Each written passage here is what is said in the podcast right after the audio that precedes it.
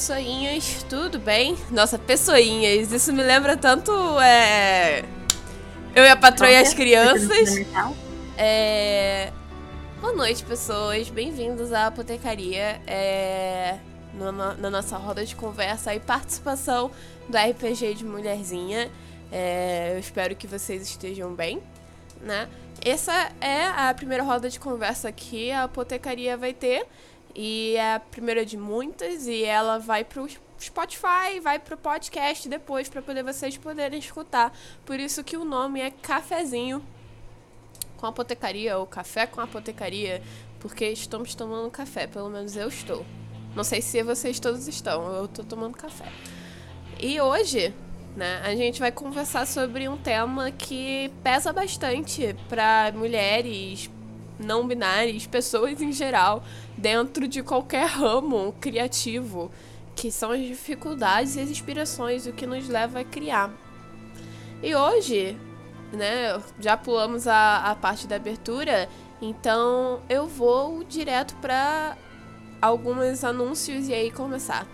Bom, Primeiro você que está assistindo aí da Twitch, muito obrigada.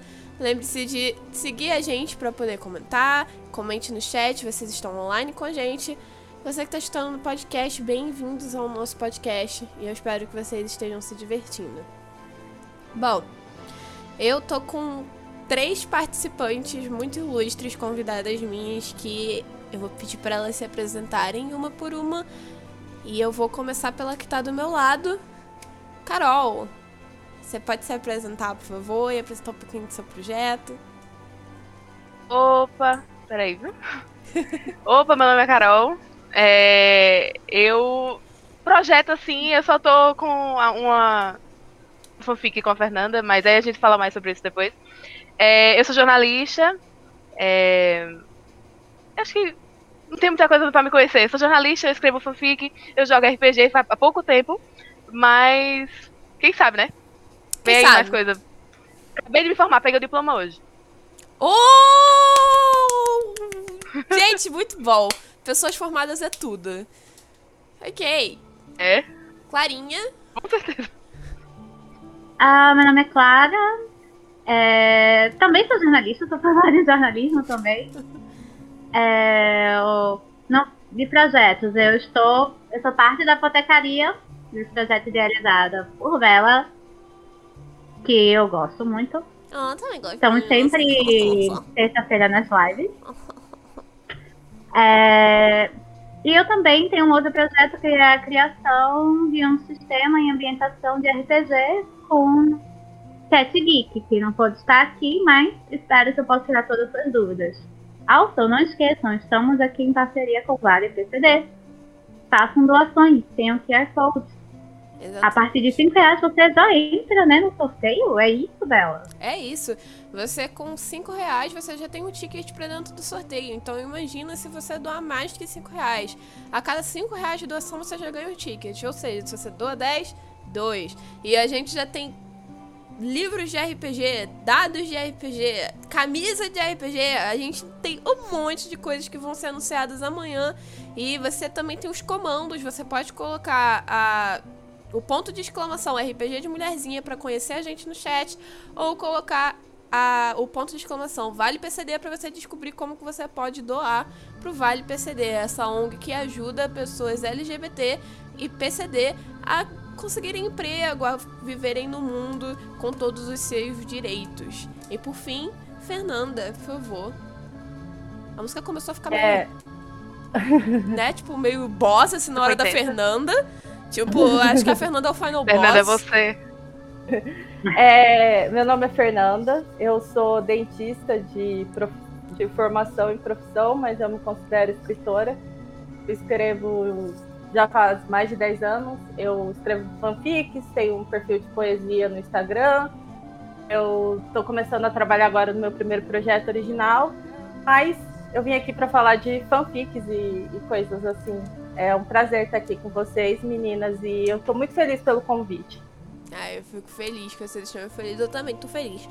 Gente, vocês que são da que são seguem a apotecaria já sabem que eu sou, mas para quem não conhece, eu sou a Bela Bela Dona de Grande, mas vocês podem me chamar de Bela. E eu sou a mestre da apotecaria RPG, sou eu que estou mestrando as campanhas. E eu vim com esse tema, mas porque eu sei o quão é difícil sobreviver na área e continuar tendo essa persistência de, pô, não, eu quero continuar escrevendo. Né? Eu quero continuar contando histórias, porque a gente é simplesmente não levado a sério. Ou as pessoas acham que a gente não sabe fazer o que a gente faz por ser mulher, né? Ou por ser não binário, no meu caso. Ou simplesmente não leem, acham que a gente vai fazer os clichês possíveis que eles imaginam que vai ser e descartam as nossas ideias, descartam o, o nosso conhecimento e deixam a gente de lado.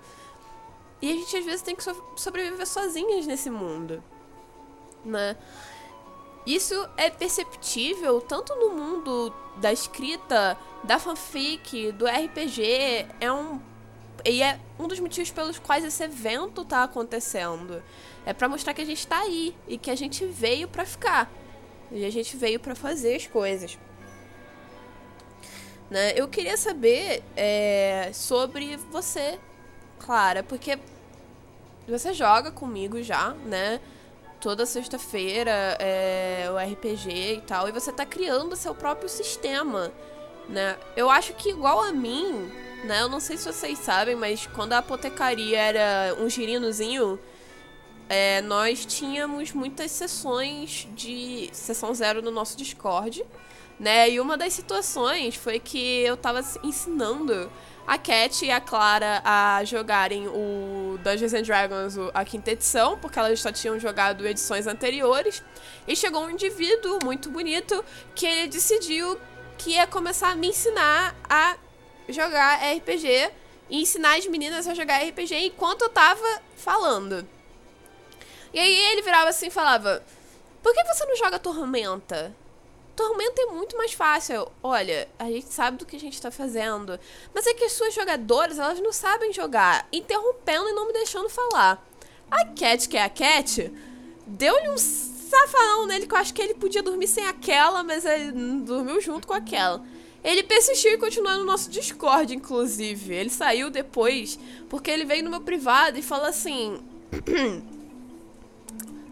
Gatinha, eu acho que você deveria fazer isso, isso, isso, querendo me ensinar de novo, usando gatinha. E eu. Querido, o nome é Bela Dona. Não me chama de gatinha. Vocês já passaram por alguma coisa assim? Vocês, meninas? Quem nunca, né?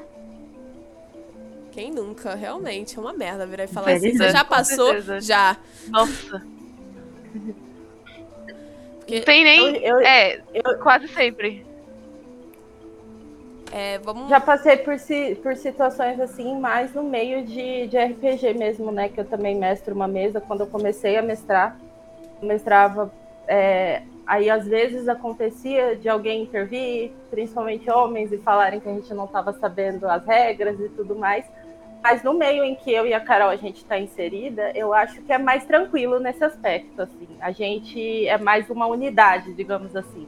Uhum. Então a gente não passa por tanto, por tantos problemas. Mas no meio que eu entrei agora da escrita é, original, eu resolvi escrever uma fantasia.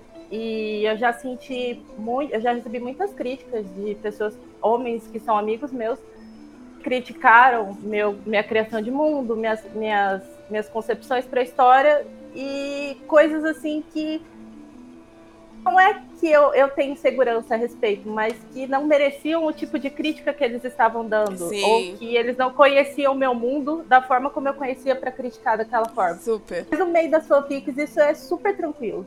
Isso é bem tranquilo. A gente é todo mundo igual lá, e então a gente acaba se é. entendendo. Assim, é interessante, porque no mundo do RPG realmente, tipo, quando você tenta explicar a sua ideia, especialmente para jogadores homens, eles. E ainda mais quando você tá criando um mundo, né? Seja tanto RPG quanto um livro de fantasia original. A primeira coisa que eles falam é começar a apontar erros no, no teu mundo. Tipo, quando eu tava criando a Isolist, né? Que é o mundo da minha campanha, né, aqui na apotecaria, eu tava falando com uns amigos, né, amigos meus, sobre. É, sobre o meu mundo e tal, sobre os problemas que iriam ter no mundo. E aí, um deles me veio com excelência, porque eu falei assim: eu não quero que tenha racismo. Eu não quero que tenha LGBTfobia. Quer dizer, eu já vivo num mundo racista e LGBTfóbico. Pra que eu tenho que colocar isso no meu mundo fictício? E aí ele falou: que tipo de problema você vai fazer? E aí eles começaram a zoar a forma que eu escrevo, assim. Eles, não, eles nem sabiam da história, primeiramente. Tipo, não sabiam nem do que. qual seria o vilão.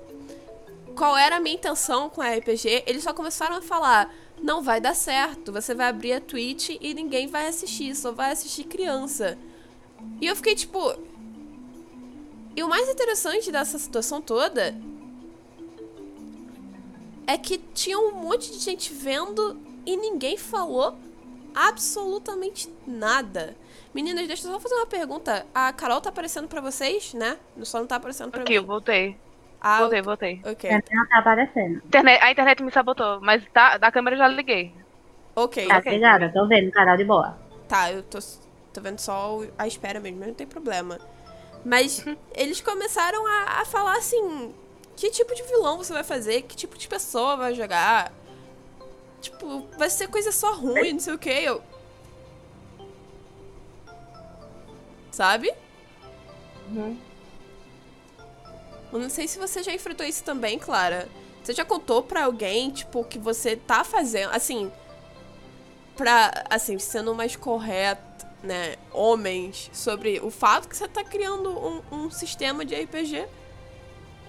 Tipo, você e a Ah, Kata ainda por cima. Duas mulheres apenas.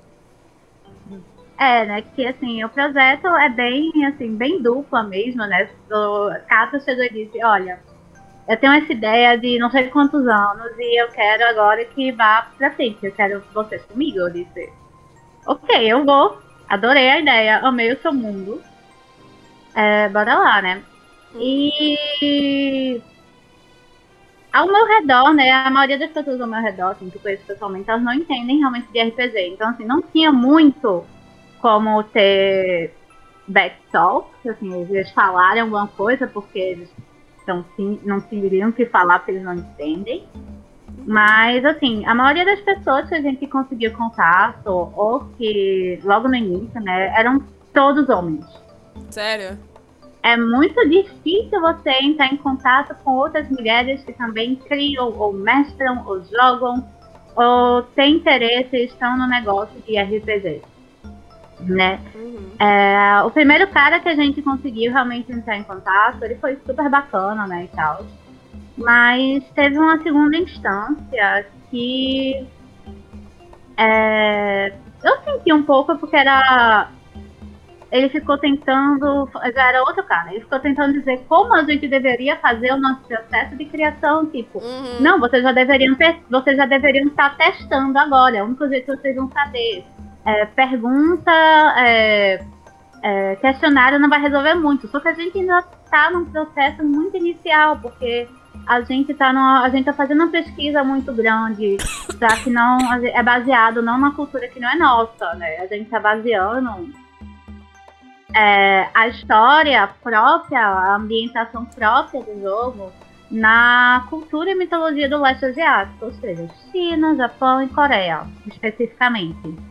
Uhum. É, então, assim, a gente não pode simplesmente chegar, né, e já começar a testar certas coisas, por causa que a gente ainda tem algumas classes, alguns vilões, algumas raças vão depender dessa pesquisa histórica. Então, a gente tem que fazer realmente uma pesquisa de público antes, sabe? Sim. Isso lhe interessa? Quando você estaria disposto a gastar e tal? É, isso, é dessa maneira que a gente estava começando e começando também a tirar dúvidas quantas pessoas estavam lá. Mas a pessoa tava, não, você tem que testar. Não, você tem que testar. Não, você tem que Não, fazer. você tem que testar. É, aí eu. Não, a gente vai, mas esse não é o momento ali. Não, mas talvez, sabe, seria importante você testar agora. Eu, Eu tô tentando colocar a, a, a carroça na frente dos boi, né? Porque é, é, porque, é literalmente assim, essa não é tem, que, Como é que eu vou desenhar pra você que a gente não tem o material pronto ainda pra testagem? É. Se a gente tivesse material pronto pra testar, a gente estaria testando. Não, e ainda Mas não, por cima... a gente não tá testando. Ainda por cima pelo fato de que é assim, pelo pelo fato que a, a gente tá lidando com uma cultura do leste asiático. É muito tênue entre a, a, a linha entre admiração e racismo, né? Porque a gente tem a nossa visão ocidental. Como que a gente vai levar uma visão realmente. Não. Isso aqui existe no, no folclore do, do leste asiático. Isso aqui existe, isso aqui existe e tratar de uma maneira respeitável, sabe? Não fazer orientalização, que é algo muito fácil. É muito fácil. É algo que eu sempre falo, né? Por mais que eu e Cata a gente estude, por mais que a gente fale com grupos de estudo dessas, desse assunto, sabe? A gente tá realmente fazendo uma pesquisa muito profunda sobre isso. É... ainda somos duas mulheres brancas. Exato. Sabe? Uhum. Chega, se me permite, eu gostaria de abrir só uma... Um disclaimer um disclaimer aqui. Olá, eu sou Clara e estou trabalhando num projeto é, chamado Pagma, que é baseado é, no leste asiático, na cultura chinesa, japonesa e coreana. Mais japonesa pelo lado de Kata e mais chinesa pelo meu lado. Depois eu posso falar mais sobre isso, sobre expressões. Mas nós estamos procurando uma terceira pessoa. Se você é mulher, se considera mulher ou não binária, e tem essa herança e conhecimento cultural e ou mitológico, entre em contato conosco. De vez em quando o bot está passando ali com o meu Instagram e de, de vez em quando eu também vou estar tá colocando os nossos Instagrams e o e-mail para o Projeto Pagma, caso você tenha interesse ou dúvidas, ou também queira testar. Por favor, precisamos de você, terceira pessoa. Fecha disclaimer. Com, e, com certeza eu acho que vocês vão achar, porque no RPG de Mulherzinha, inclusive, eu entrei em contato, eu ia falar com isso pra vocês depois. É, e tá online, tá? Na, tá online não, tá é, gravado no, no canal de uma das meninas, eu não lembro o nome dela agora, mas ela fez uma roda de conversa sobre a inclusão de mulheres amarelas dentro do RPG. E eu achei isso sensacional. Porque ela fez uma, uma roda de conversa só pra isso. E todas as mulheres na mesa eram amarelas. Eu acho que vale super a pena vocês darem uma conferida depois. Vão no Instagram do RPG de Mulherzinha. Ela fez a live ontem. Então com certeza vocês vão achar. É, eu vou só dar uma saída rapidinho da Cal pra poder a câmera da Carol voltar. Pra, porque, né, tem esses problemas de Discord que acontecem sempre comigo. Sempre comigo. Mas enquanto vocês estão aí, e eu vi vocês é, dando olá. Olá, tudo bem com vocês? Muito obrigada por estarem aqui conosco. E. Bom, continue mandando suas perguntas que eu vou mandar para as meninas também. Já no lado da escrita, assim, no lado da fanfic, né, mais em específico, que é o lado de vocês duas, né, Carol e Fernanda, embora vocês escrevam uma história incrível, né, que é, é sim, Red, que não é só uma história é, LGBT, é uma história de ação, né, usa um cenário de ação. A gente que já é, já é assim, olhada mal por escrever uma fanfic as pessoas não escolhem não ler, não ler fanfic porque acham que ou a história vai estar deturpada demais ou vai estar ruim, mas mesmo assim vocês conseguiram e vocês criam essa história de ação para mulheres, de mulher para mulheres. E eu acho, cara, isso muito interessante, porque é muito difícil eu ver alguma coisa de ação para mulheres, né? E vocês se inspiraram, tipo, em Songs, em Sons of Anarchy, né? Que é, é. literalmente é tipo, se você enxuga mais um pouquinho, sai o suco másculo, assim. E vocês colocaram. É. E vocês colocaram é. Bumblebee, assim, no meio daquilo.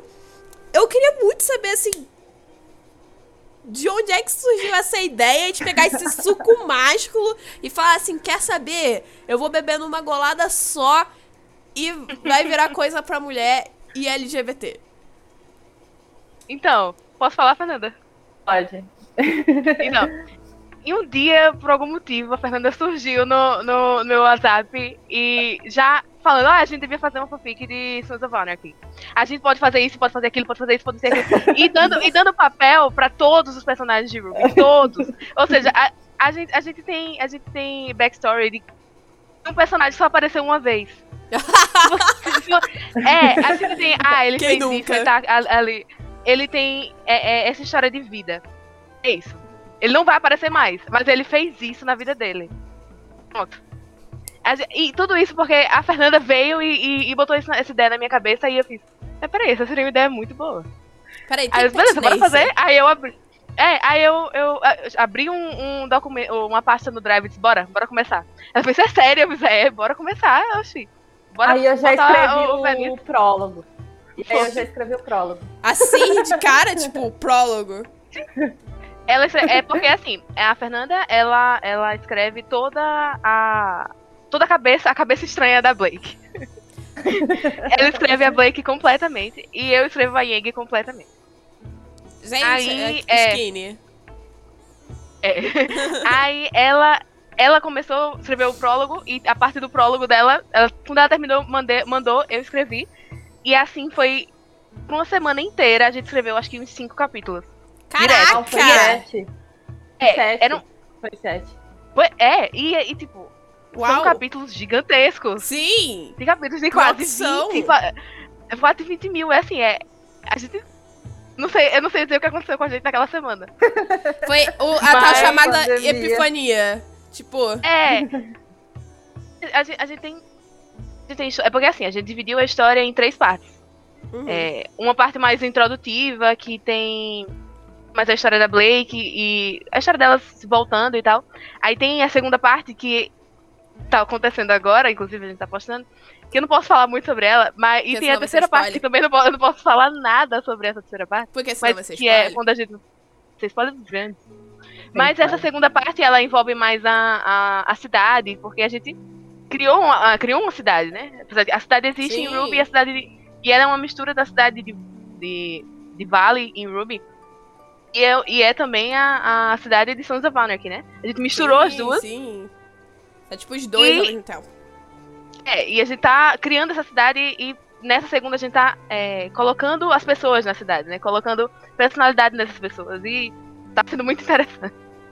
É, e Ah. também a gente tá trabalhando a- as estruturas de poder, né? Porque, assim, Sons of Anarchy, apesar dos pesares, é uma das minhas séries preferidas, assim. Eu sou Não, apaixonada super. Sons of pela Anarchy. série.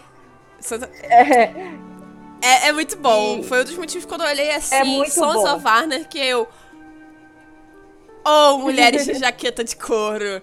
Assim, eu não sei vocês, mas isso pra mim... É assim, fala assim, mulheres de jaqueta de couro. Tô lá. Entendeu? É, é, é isso. Eu sou, eu sou uma pessoa simples. Yang de, de, de- de jaqueta de couro, acabou. Pronto, tô lá. Oi, tudo bom? Tudo bem? Bom dia. Sabe?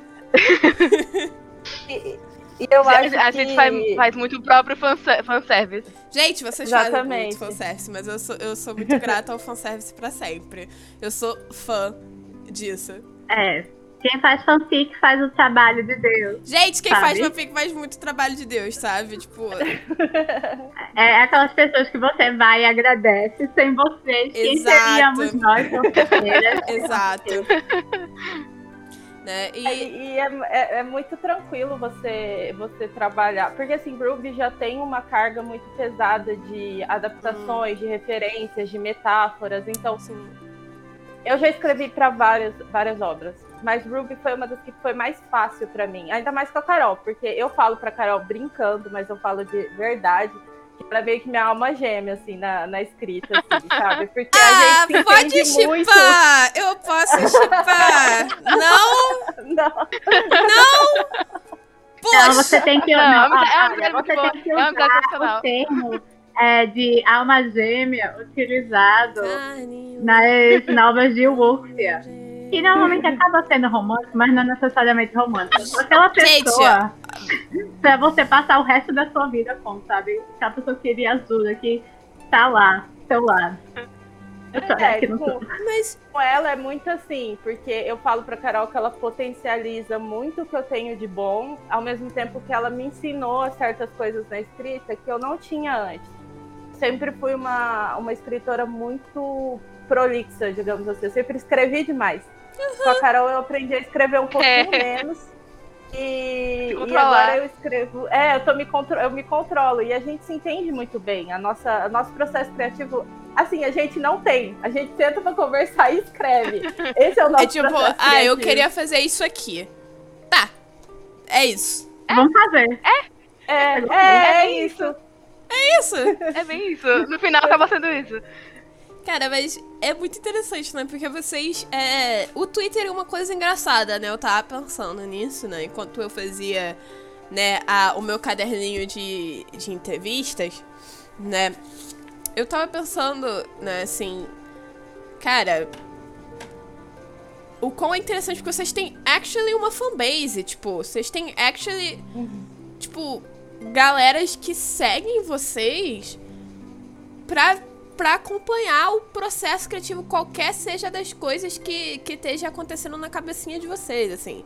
O nego tá ali pra ver mesmo. E eu acho muito interessante, porque, assim, é um lugar onde você acha apoio e você acha que não vai achar, assim. E a galera tá ali, tipo, firme, firme e forte. Mas me surpreende também que é um lugar que é, em sua maioria, é, assim, construído por mulheres e pessoas LGBT, né? Independente uhum. do gênero. Aí eu começo a me perguntar onde que fica a linha entre, cara, a gente tem só isso para consumir, sabe? Eu tenho só o Twitter para consumir alguma coisa que me abraça. Então, a minha vida se resume a procurar conteúdos no Twitter, sabe? Porque assim, é um pouco solitário. Eu não sei se vocês acham, mas é... até o RPG de mulherzinha acontecer, eu ficava assim, caramba, como é fácil é, homens héteros chegarem lá em cima com RPG, entendeu? Chegarem lá em cima mesmo, com, com podcast rápido e as pessoas apoiarem, sabe? E simplesmente a coisa fluir e a gente tem que bater de porta em porta, assim, tipo. Oi, eu tenho esse conteúdo, eu tenho esse valor, eu tenho uma coisa que vale a pena ser visto. Entendeu? É, é literalmente um, um, lugar que não é dado para nós, a gente conquista. Né? E eu não sei vocês, mas eu tenho muitas inspirações. Uma das minhas inspirações é a Marisha Ray. Né? Vocês que conhecem Critical Role Principalmente a Carol e a Fernanda. Inclusive, um dos motivos que eu conheci a Fernanda exatamente desse jeito. Eu vi que ela era BR, comentando de Critical Role e comentando de Ruby. E aí eu só cheguei assim, oi! Vamos ser amiga? Porque eu, eu pensei, meu Deus do céu, ela não pode fugir de mim. Ela tem que ficar, eu tenho que falar com ela de alguma forma. Mas Meu é, é, é sério, é sério, Clara. É sério. Não, nós estamos muito, nós estamos separadas aí. Eu não tenho de fazer é. na internet, não. Meu, meu trabalho, quando eu estou fazendo meu projeto, para eu entrar em contato com as pessoas é um sofrimento. Sério? Sabe? Meio. Eu, eu, eu, porque pode não parecer, mas eu sou uma pessoa muito tímida, muito tímida. Eu sou muito tímida. Então, assim, eu, eu é, fica entre eu e Tata, a gente sempre olha, a gente balança a cabeça, e assim, é, é na força mesmo, por causa que é, eu me sinto super despreparada de vez em quando. tipo, ah, você tá, tá, tá representando um projeto de RPG? Ah, ah é. Sabe? é. Não sei se vocês têm, uhum. não sei se vocês têm esse sentimento, mas de vez em quando, quando eu quero falar sobre projetos com pessoas que já estão na área há mais tempo, é, Até porque, assim, pra RPG de mesa, eu sou muito novinha. Eu posso ter jogado RPG desde os 7 anos, mas RPG de mesa eu sou muito novinha nessa área. Então, de vez em quando, realmente, assim, sabe? É, me sinto um pouco desafiada a realmente colocar o valor do projeto e dizer que a gente está crescendo e colocar os limites, porque de vez em quando as pessoas ficam, ah, você podia fazer isso, fazer aquilo, participar disso, participar aquilo. E só sou eu e Cata. Então não tem, sabe, tem que ter um limite. De vez em quando eu só me sinto muito. Deuses, a palavra só tá vindo em inglês. Me perdoe, Fala Brasil. Que, que eu te, eu te ajudar. Fala. É só, é só, é só uma. É só, anyways, overwhelmed. Uhum. É... Por causa que parece que não tem espaço pra você aprender. Ou você chega. É, sobrecarregada. Porque ou você chega já sabendo 100% do que tá falando, com as Sim, conexões sim. tudo que as pessoas têm. Ou você realmente, você. Aquela coisa que tu falou, na dificuldade de você chegar num patamar, né? De você encontrar outras pessoas que realmente podem lhe, lhe apontar um caminho sem ficar de vez em quando muito. Ah, você tem que fazer isso, você tem que fazer aquilo. Sim, sim. Né? Não, tipo, super. É, é assim, ninguém fala como a gente tem que fazer. Você simplesmente chega e faz. Né? Não tem o. Peraí. Porra. Saúde? No meio do podcast, Essa ótimo. pessoa. Não, Oh, não, you. Espirro tá aí. Somos, somos humanos. Somos É, humanos. no comentário aqui, Nicole diz: It's her, it's her. É. Marisha É a Ray. Raíssa. A Raíssa. É minha amiga, Raíssa. Raíssa. Ela, ela, ela compartilha. Raíssa, eu não sei se você reconhece o cordão, mas agora se você reconheceu, vamos amigar. Meu, meu Instagram tá aqui. É, eu literalmente virando amiga de todo mundo do chat agora. Tipo, oi, mas você conhece Critical Role? Vira minha amiga, por favor. Mas, cara, é muito real. Tipo, não existe uma pavimentação, não existe um caminho, não existe nada. Quando eu comecei a criar a apotecaria, eu criei pelo TikTok. Foi um vídeo que eu botei depois de ter visto o Behind the Scenes da, da Marisha Ray, né? Porque no Critical Role tem, né, esse Behind the Scenes, onde você conhece o Cash e tal, e eu. Tipo assim, dali, ela é a única pessoa que pavimentou o lugar dela onde ela tá. Eu não sei se vocês já perceberam isso, meninas. É, mas, claro, apresentando pra você a deusa da minha vida, minha mulher, minha vida, Marisha Ray. É, existe esse canal, né, o Critical Role, e quem são os jogadores são é, dubladores. Mas dubladores de peso, tá ligado? A, a galera, assim. Cara, a Laura Eu Bailey. só ver três episódios de Critical Role. Não sei por que eu Então, nunca consegui cara, continuar. Continua mas, assim, assistindo, porque é ótimo. Vai, vai ficar melhor. É ótimo. Mas é. ai, Vale a pena. eu Eu colocando o cordão aqui pra ver se eu, eu acho mais fã de Critical Role. É. mas. Ela é a única pessoa ali que não tinha trabalhado num projeto grande de, de jogo, de dublagem whatsoever. E mesmo assim, cara, ela é a alma da empresa. A empresa não sobrevive sem a Marisha Ray. E eu fiquei inspirada, eu juro pra vocês que eu chorei no Ela tá na Scenes primeira mesa. dela. Ela tá em Chorei todas também, as mesas. Ela tá em todas as mesas. Qual foi a personagem dela? Então, Druida. a primeira é a druida, Killeth. e a segunda é a é. Beauregard. A Beauregard. E a gente tem que falar sobre a Beauregard, porque, tipo...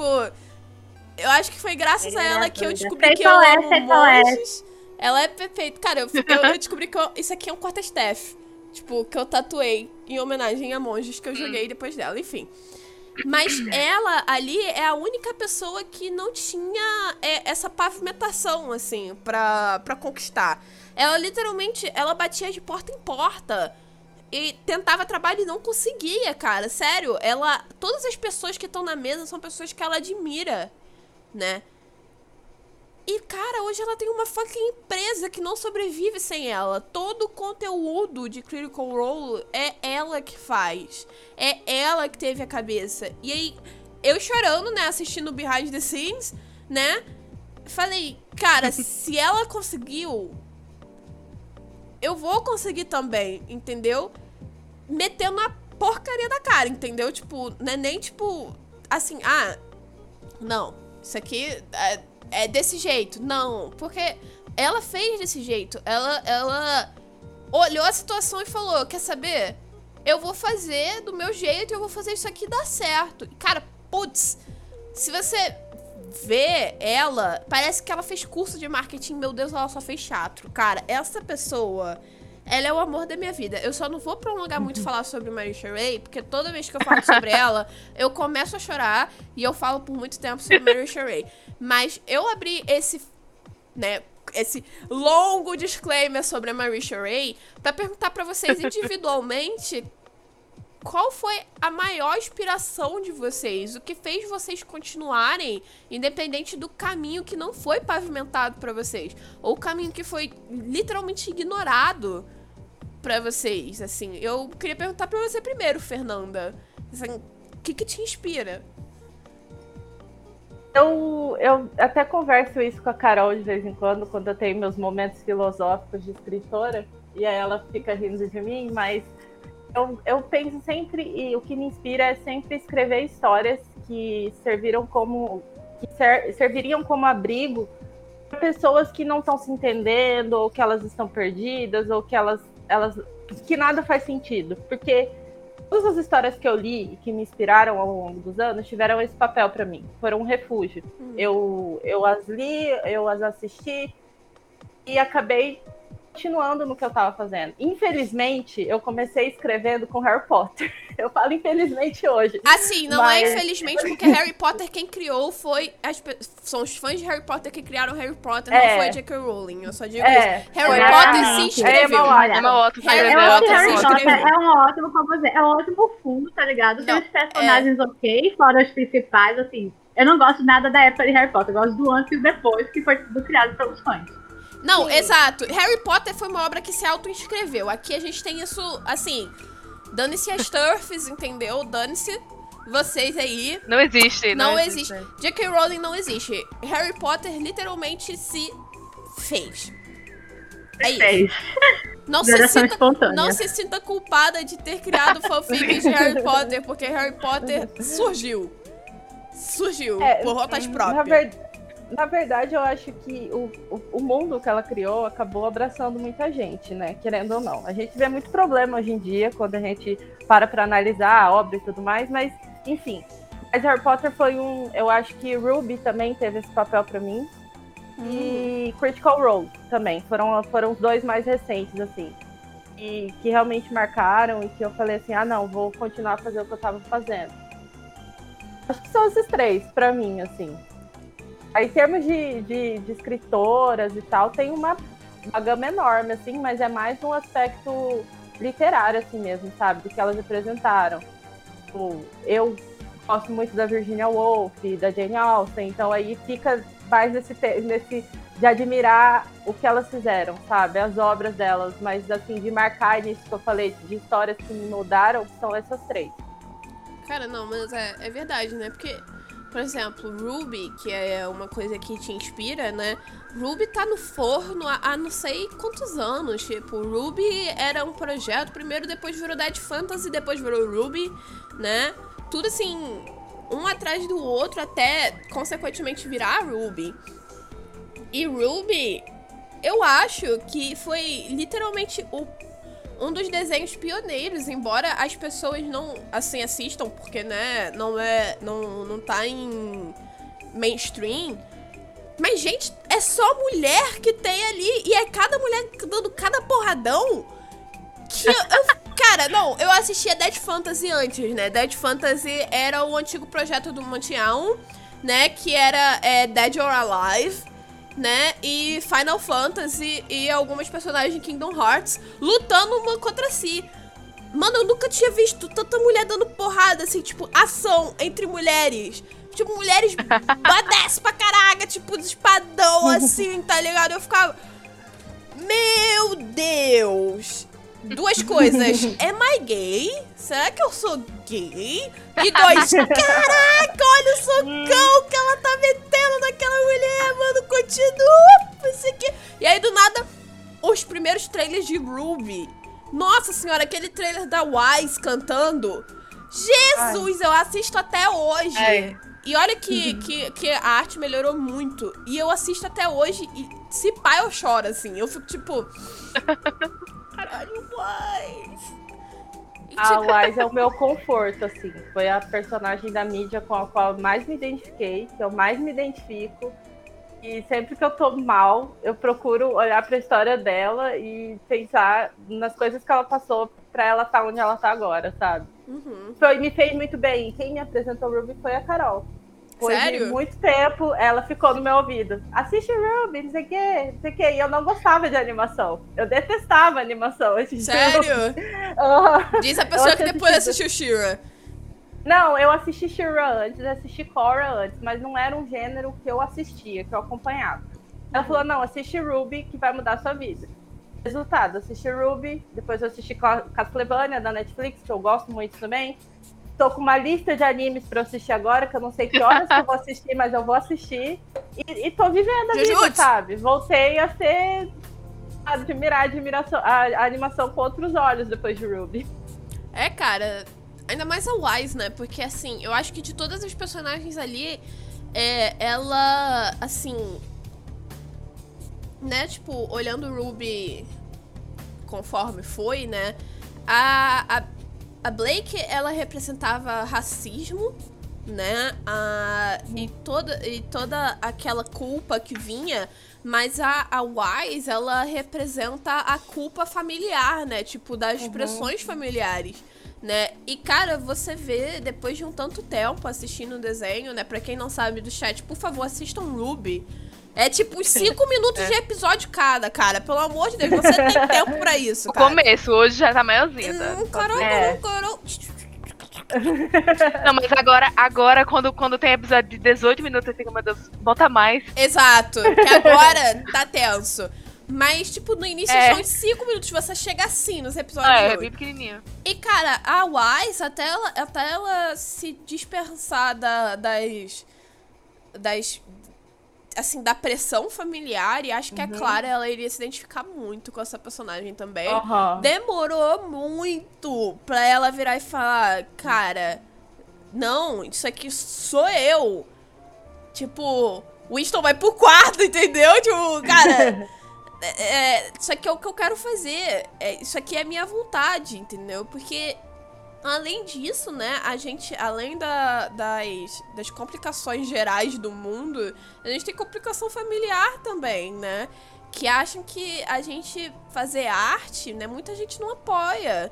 Né? Porque uhum, escrever concordo. é arte, criar é arte. Isso tudo que a gente tá falando sobre é arte. Né? E é muito difícil ter apoio quando você quer ser artista, né? E é uma coisa que dá tanto prazer pra gente, assim, né? Eu não sei vocês, mas, cara, montar o meu mundo, né? Que é, na apotecaria eu faço todo sábado o Codex, né? Para contar a história do mundo. E é um dos momentos mais prazerosos, assim, da minha semana. É escrever aquela porcaria e falar assim, cara, não, isso aqui é meu mundo, entendeu? Isso aqui é meu, sabe? Isso aqui existe e tá para vocês, entendeu? E ver o pessoal engajando, assim, eu acho que tem uma, sido uma coisa muito gratificante, assim. Eu consigo entender por que, que você se. Assim, conhecendo você, por que, que você se inspira tanto na Wise. E eu acho muito lindo isso, de verdade. Bom, personagem é boa, a gente só, só se inspira nela. é, mas a gente tem toda a capacidade de se inspirar e, e nos tornarmos elas, né? Tipo, hum. nada nos impede de chegar lá né? E né, mantendo a ordenzinha, Clara, quem que, que te inspira, assim? Ou quem te inspirou? Ou o que te inspirou? Ah, conversando falando sobre o que me inspirou esse projeto, né? Vou, vou, vou compartimentar, por causa que é mais. Compartimento. Não vou ficar falando, falando, falando e não vai dar em canto nenhum. Tá bom. Ah, ultimamente, quando digo ultimamente, é de uh, um, dois, alguns anos pra cá, eu comecei a ler muita novel chinesa online. É sobre isso, né? É sobre isso, gente. É, e a maioria são dos gêneros Wuxia e Xianxia. Xianxian. Xianxian. Uma coisa assim. Eu sempre me enrolo com os números. Anyway, que são praticamente é, baseados, né? em algumas crenças, já de, ó, de, várias, de várias gerações e milênios antigos, e que não, algo que envolve normalmente essa questão de moralidade, é, de bem, de mal, de de vez em quando quebrar essa coisa do binário. Nem sempre o que você realmente acha que é bem é bem. De você forjar o seu próprio caminho. É. De você ir conseguindo a partir assim, do, do seu esforço e ficando mais forte, conseguindo mais coisas. Mas também por um outro motivo. Eu não sou uma pessoa completamente, como posso dizer, é, altruística, né? Eu gosto muito por causa que, por algum motivo, eu esbarrei em muitas histórias disso aí com conteúdo LGBT. Hum. E é engraçado como, sei lá, eu pelo menos senti que é muito menos estranho e tal. E eu comecei a gostar muito por causa que a maneira que normalmente esses relacionamentos são retratados é, difere um pouco, né? Até por causa das leis de censura que tem no filme. Não vamos deixar isso passar em branco. Eles têm leis de censura uhum. para a questão LGBT. Mas é tão bom por causa que é tão difícil você encontrar algo LGBT que é tecnicamente oficial e não é fanfic. Nada contra fanfic, não disse. Eu sou fanfiqueira. Eu vivo por fanfic. eu tenho uma conta Você vive no por fanfic mesmo. Eu tenho. Eu, ela pode, ela pode dizer. Eu é, posso ela, dizer. Ela sobrevive. Eu estou aqui para assinar isso embaixo. É, eu vivo por fanfic. Eu amo fanfic. Sabe? Eu não acho que uma fanfic é melhor ou pior do que, tipo assim, livros publicados. Sabe? Ah, tem não, tem muitas fanfics que são muito melhores que livros, cara. Que você fica assim, Cacilda poderia já ter acabado, porque eu quero ler tudo.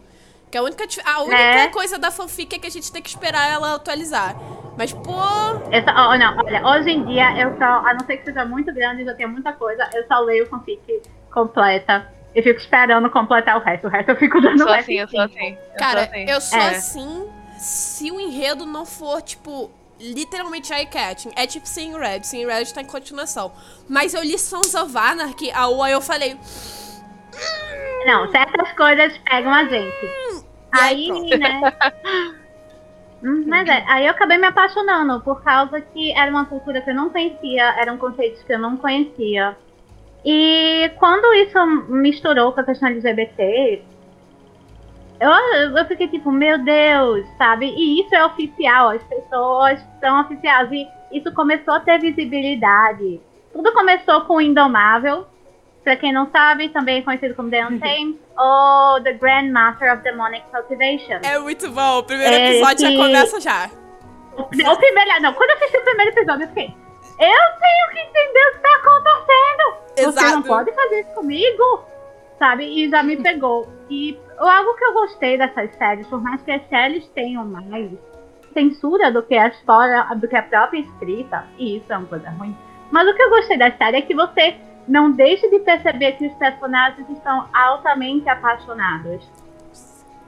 É óbvio é ainda que eles são altamente quase. apaixonados. É palpável, Só assim. Que, é, é tipo... O que eu gosto como lésbica assexual, sabe? Essa parte, esse meu lado mais assexual é que corta algo na nossa sociedade que é uma fixação pelo sexo, pelo sexo como é, a intimidade máxima, como o objetivo de todo e qualquer relacionamento, ah, ou até de uma vida saudável, sim, sabe? Sim. Então, isso para mim elevou em muitos níveis, sabe? E eu fiquei, meu Deus, é disso que eu quero pra minha vida, é para isso que eu quero.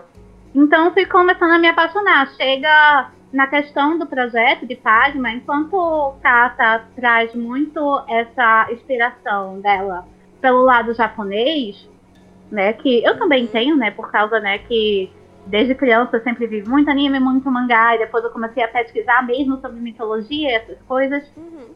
É, eu estou trazendo muito do lado chinês agora, porque realmente me encantou e eu gosto de ver as diferenças e fazer essas comparações e estudar e pesquisar e ver como isso influencia o que tem mais de novo, o que tem mais de é, de realmente tradicional, o que muda, o que não muda. Eu fico muito empolgada fazendo isso. Então, assim, é um prazer estar trabalhando em Pagna nesse sentido.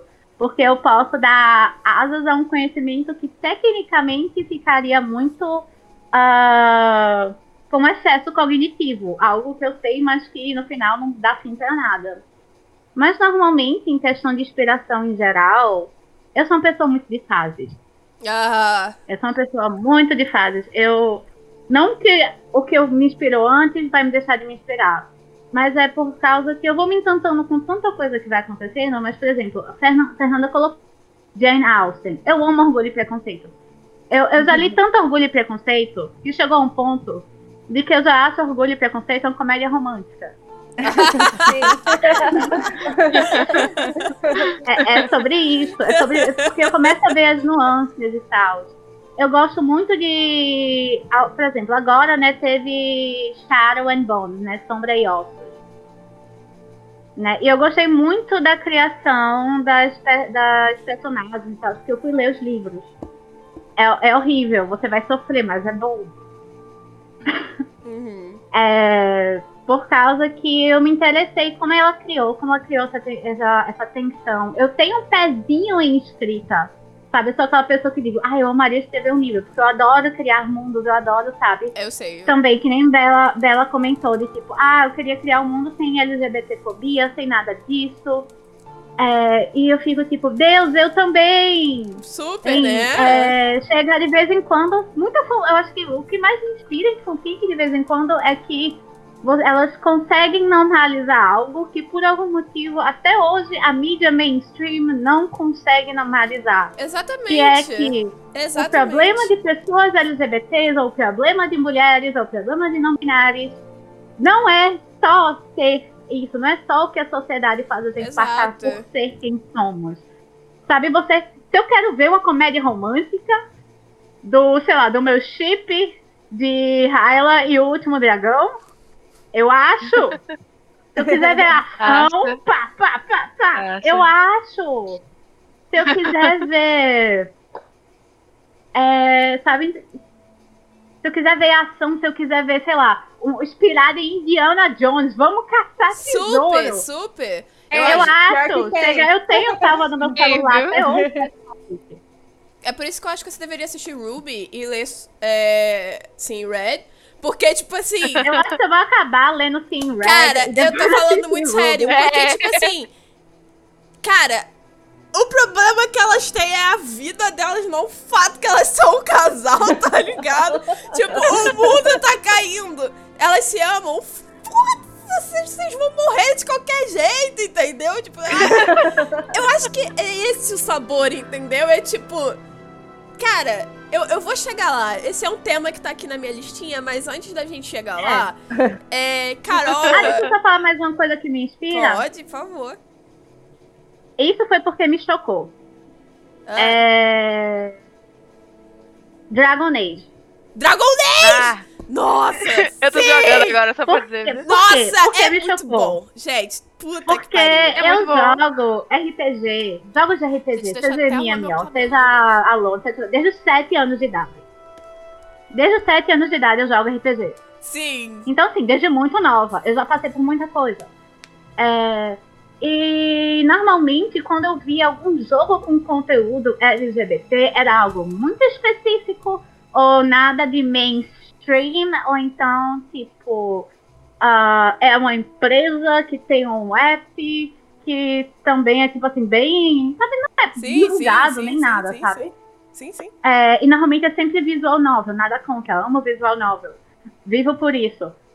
É, mas o que eu cheguei quando eu vi Dragon Age é, meu Deus, eu posso ter um romance LGBT? Sim, e tipo, isso desde o primeiro jogo de Dragon Age. Tipo, Exatamente! tipo, Gente, ah, sim. É porque, porque você tá com uma mulher? É tipo.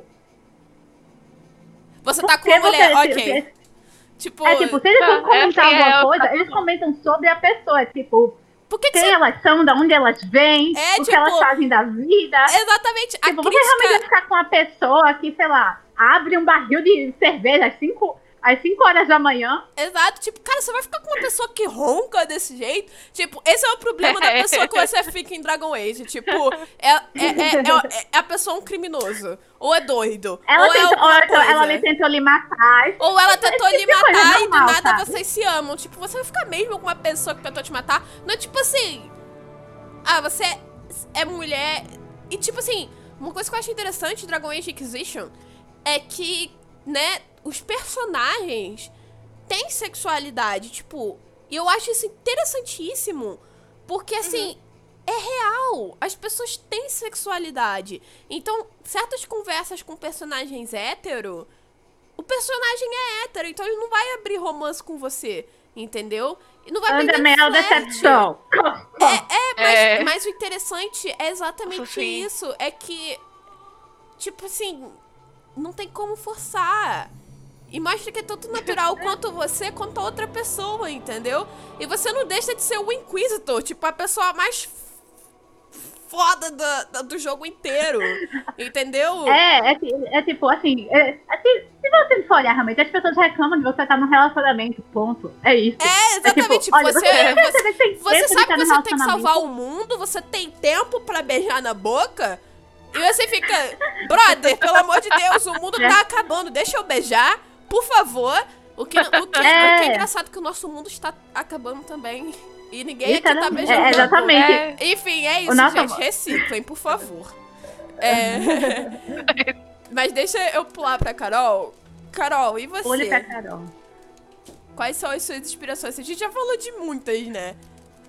Eu acho que algumas é, entram em você. Eu posso dizer, em, dela, entre as que elas falaram, é, eu posso até falar, tipo, Ruby que, e Critical Role são duas coisas que eu consumo. Porque é difícil falar qual é a minha inspiração, porque eu sou, eu sou jornalista e eu, eu tenho um, um, um, O meu ramo é totalmente diferente do que eu gosto de fazer.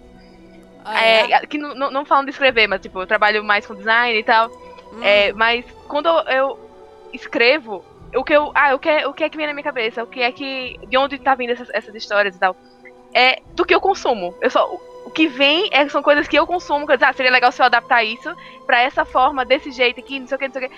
Tudo que eu consumo, até tipo um filme de sessão da tarde que eu assisti, eu fiz, ah, já que legal. Aí eu faço. tipo, não, secretamente eu... eu, me inspiro é. em Lagoa Azul. Secretamente. Não fale pra ninguém. Não, mas é, gente. Quem nunca viu um filme disse, isso aqui é um horrível filme. Isso aqui é um ótimo AU. Dá pra fazer uma, é uma base de isso aqui. É! Um dos sonhos da minha e, vida e... de AU é a, é a múmia, que passa na Não, mas tarde, a múmia. Não, a múmia, a, a gente múmia, já tá falando é de bom. outra coisa. A gente tá falando de é. literalmente toda a base a LGBT é do bom. mundo. Porque assim, é. eu, eu, eu, eu duvido. É. Eu, de, de, verdade, gente. Aquilo dali foi a formação. A escolinha LGBT dos anos quais que ele foi lançado, sinceramente. Tanto que existem uns memes, assim, que falam qual é, é a minha sexualidade. A minha sexualidade é a múmia. E eu fico... É, a múmia, é. Gente, porque não tem como... Gente, a Naxunamun aparece e você vai fazer o quê? Falar, tipo, não, eu sou hétero, galera. É isso aí. Porra, não tem, velho. Não tem como. Não, não dá. Né, e continuando sobre isso, né? Todas nós aqui é. somos LGBT, né? Se eu não me engano. Né? Uhum. Então. Acredito que sim. Creio, espero que sim, eu creio que sim. É, eu acredito que sim. É então, tipo, assim. espero que sim, né? Não me envolvo é. com pessoas que não são Ariu. é, é.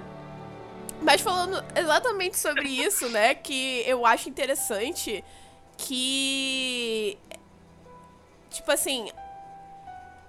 O, a gente se descobriu LGBT, né? Realidade seja dita. A gente se descobriu LGBT com fanfic, com RPG. Uhum. Assim, desse jeito mangá. mesmo, com mangá. é, a gente se descobriu LGBT com Cara, ó, pra vocês terem noção, que Critical Role foi o que praticamente me apresentou RPG. Quando eu vi a Beauregard, eu falei. A Beauregard, aí eu falei, ok. eu sou lésbica. Aí depois eu vi, eu vi uma criatura que se chama Taliesin Jaffe. E aí eu falei, o que, que é gênero? Gênero é uma mentira. Porque o Taliesin, pra quem conhece, putz grila. Aquilo, assim, além de, um, além de ser uma pessoa de 300 mil anos, com certeza conheceu o Drácula e tal, por favor, me adote e ensine os seus dotes da escuridão. A, aquilo dali pra mim foi, foi novo, foi, foi, foi, foi diferente. Foi, assim, algo completamente inesperado, assim. Porque eu nunca vi uma pessoa driblar é, a linha da, da, do gênero, assim, de uma forma tão. Tyson Jeff. Sabe? tipo, não, não existe alguém como ele, assim. E o mais interessante, né? Porque quando eu comecei a assistir Critical Role, foi quando é, a gente tava na época do Mighty Nine. Que ele entrou com um personagem chamado Molly Mock. Que literalmente fala assim, gênero, what is gender? E, cara, em qual, e, e, tipo assim, não só em Critical Role, mas em Ruby também. Gente, Ruby tem uma personagem que é trans. Quando ela falou, uhum. assim, nos últimos volumes, spoiler, eu fiquei. Nossa. Bitch, this bitch is trans! And she's so badass! Tipo, ela é tão foda! E ela é trans! What? E, tipo, nos, na, nos próprios dramas chineses também. Tipo, os caras são extremamente belos, femininos e, e, usam maquiagem, tem todas as coisas assim, e sabe, fala assim. Eu sou másculo, bonito, e eu uso maquiagem pesada, assim. Eu sou gostoso. Uhum. Entendeu? E Ai, obrigada, Feministream. Agora que eu vi que, que você trouxe. É. Oi! Você trouxe uma raid pra nós. Obrigada pela raid. É. Mas é, eu acho interessante como a gente, tipo, descobriu é, que a gente é LGBT simplesmente é. fazendo o que a gente faz hoje. Né? Bela, ah. deixa eu te contar. Tu, tu fala dessa história de, de aprender assim, e de repente me veio como eu, eu, descobri o que era a sexualidade e como eu me descobri assexual. Ah. Eu quero fazer um disclaimer.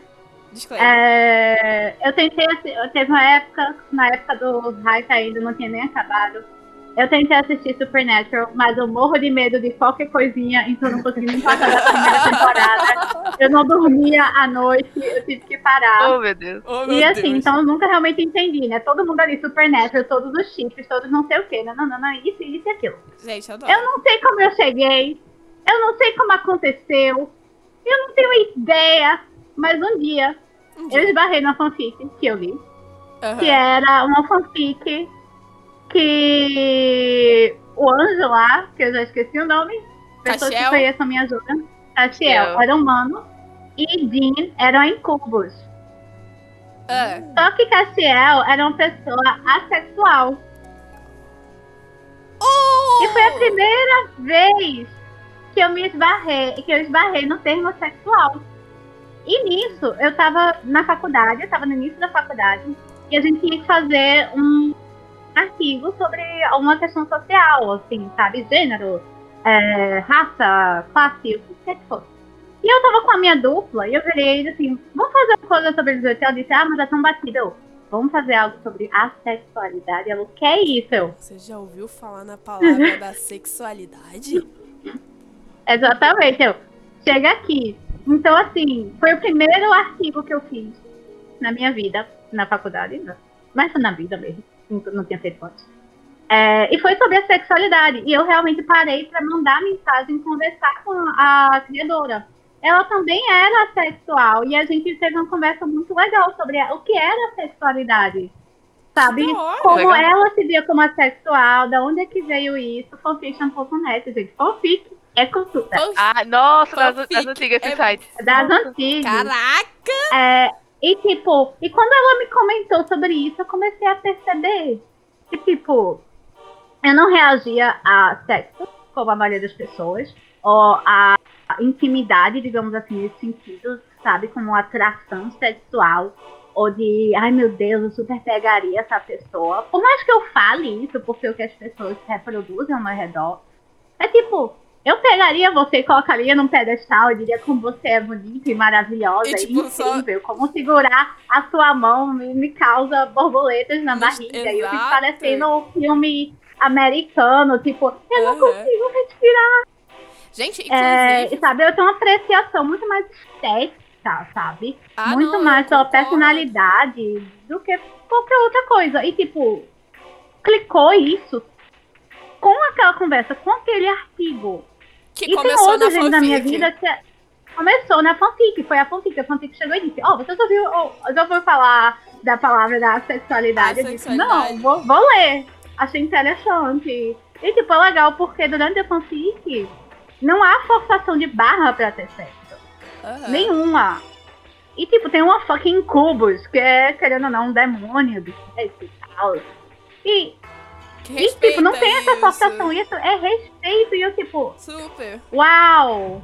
Não, super. Uau. Enquanto eu tava, né, nesse meu começo de consumir coisas LGBT também, porque quando a gente é, se descobre ou fica na dúvida, a gente tenta perseguir o máximo coisas para se descobrir, né? É, falando de Ruby, no caso, eu acompanho Ruby desde o início, assim, desde que, porra, muito tempo atrás. E quando eu olhei a Yang, Ai. Eu fiquei meio. tipo. sabe? Tipo, eu coloquei assim, o cabelinho assim pra trás quando eu vi o trailer dela e fiquei. Tem alguma coisa estranha acontecendo. Sabe? Algo de errado sei, não está certo, sei. sabe? Tipo.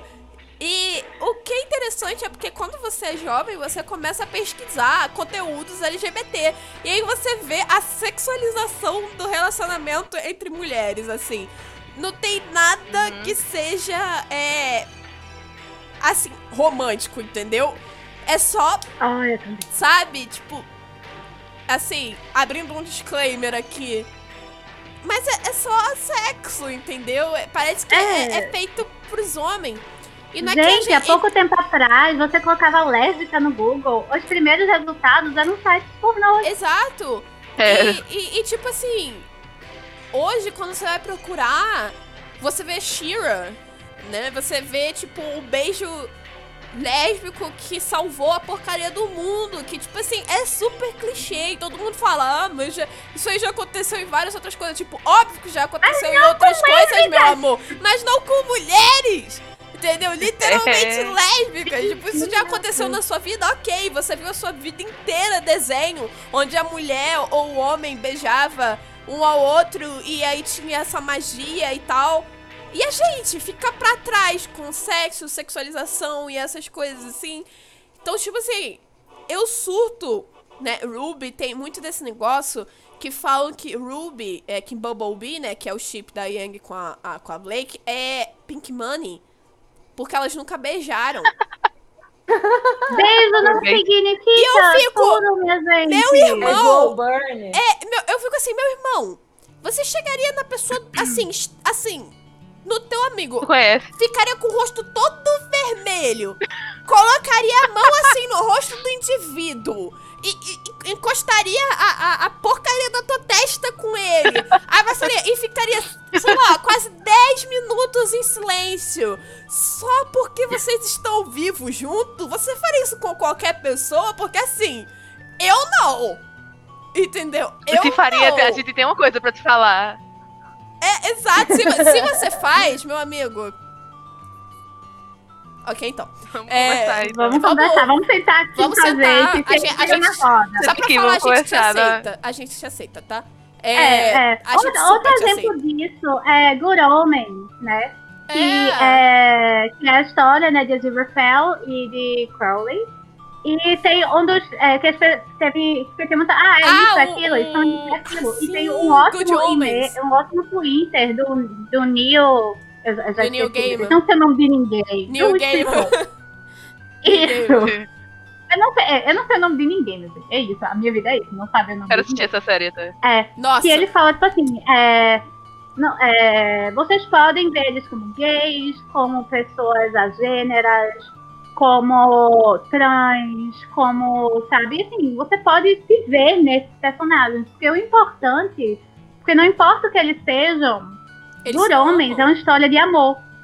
Exato. Good Homens é E, tipo, em nenhum momento eles falam, eu te amo, Sim. ou eles se beijam, ou se pegam, mas dá pra perceber pelo carinho, tipo, aquela cena de a gente pode ir embora juntos.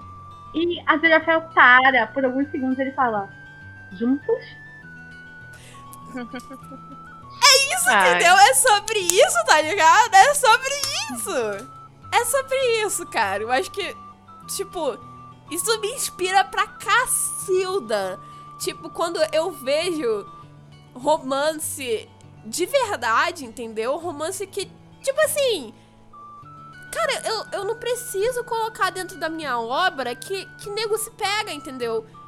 A gente sabe que eles se pegam. Mas o que a gente quer mostrar é que. É porque assim, né? É, quando a gente fala LGBT, muitas pessoas antigas acham que é uma coisa assim. É muito. É, carnal, né? Não é, tipo, não quero saber quem você leva pra cama. Exato, não chega... quero saber quem é. você leva pra cama. era sobre isso, né? É. Ou então, tipo, ah, não leva... me importa, você pode levar pra cama quem exato, você quiser. Exato, exato. Você pode beijar quem você quiser. Aí eu falo, cara, eu nem cheguei lá. Tô só, tipo. Não tem, não. Eu, eu, a, a, o que eu quero é enviar flores e receber flores sem ter olhar, olhares ruins na rua. E eu sinto eu quero, muita eu falta disso. Exato. Eu sinto muita falta disso. Eu acho que é por isso que eu gosto tanto de Sim Red, porque, tipo assim, eu adoro ação. Eu sou a pessoa. Eu, eu não sei se eu sou a pessoa desse grupo que gosta de terror e horror. Eu acho que sim. Eu gosto muito de terror, horror e ação. Call me. É, eu gosto terror. muito de terror, horror, ação. E eu gosto de colocar romance. Cara, eu adoro romance. Mas, tipo assim, eu não sei se vocês já perceberam que os romances é tipo sei lá, é muito. A, a, tipo assim, por exemplo, um filme de terror. Todo mundo tá, tá assim, tá numa noite fria, numa cabana, todo mundo empacotado, menos a mulher. A mulher tá de sainha, sabe, curta, tudo coladinho. É. E por algum motivo ela decide sair sozinha, ela fica indefesa. Eu fico. Ela. Why? É. Entendeu? Why? Então. Sabe? Eu fico. Ok. Né? E é na mesma coisa em ação. Tipo, a ação, por algum motivo, o cara acerta o soco, mas a mulher não acerta. Ou o soco pega assim na mão e, tipo. Né? Aí eu vejo. Né, muita gente desconstruindo aquela cena de, de Senhor dos Anéis, né? A icônica cena em que uhum. o Sauron, né, se eu não me engano, ele vira e fala assim: nenhum homem pode me destruir. Aí vai lá a bonita e fala: Eu, eu não sou o homem. homem.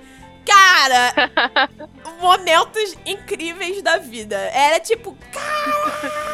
E ela derrota ele assim. É muito, cara. É. Eu acho que foi ali que começou, entendeu? Inventou ali. Entendeu? Ali que eu virei feminista. É, foi ali que eu virei feminista. Exato, exato. Foi ali que eu falei, wow, I got the power. E tipo, é. e tipo, você vê, por exemplo, em obras que estão sendo feitas agora. Não sei se vocês já ouviram falar de Lovecraft Country, mas existe uhum. uma série. Gente, eu vim aqui fazer publicidade de Lovecraft Country.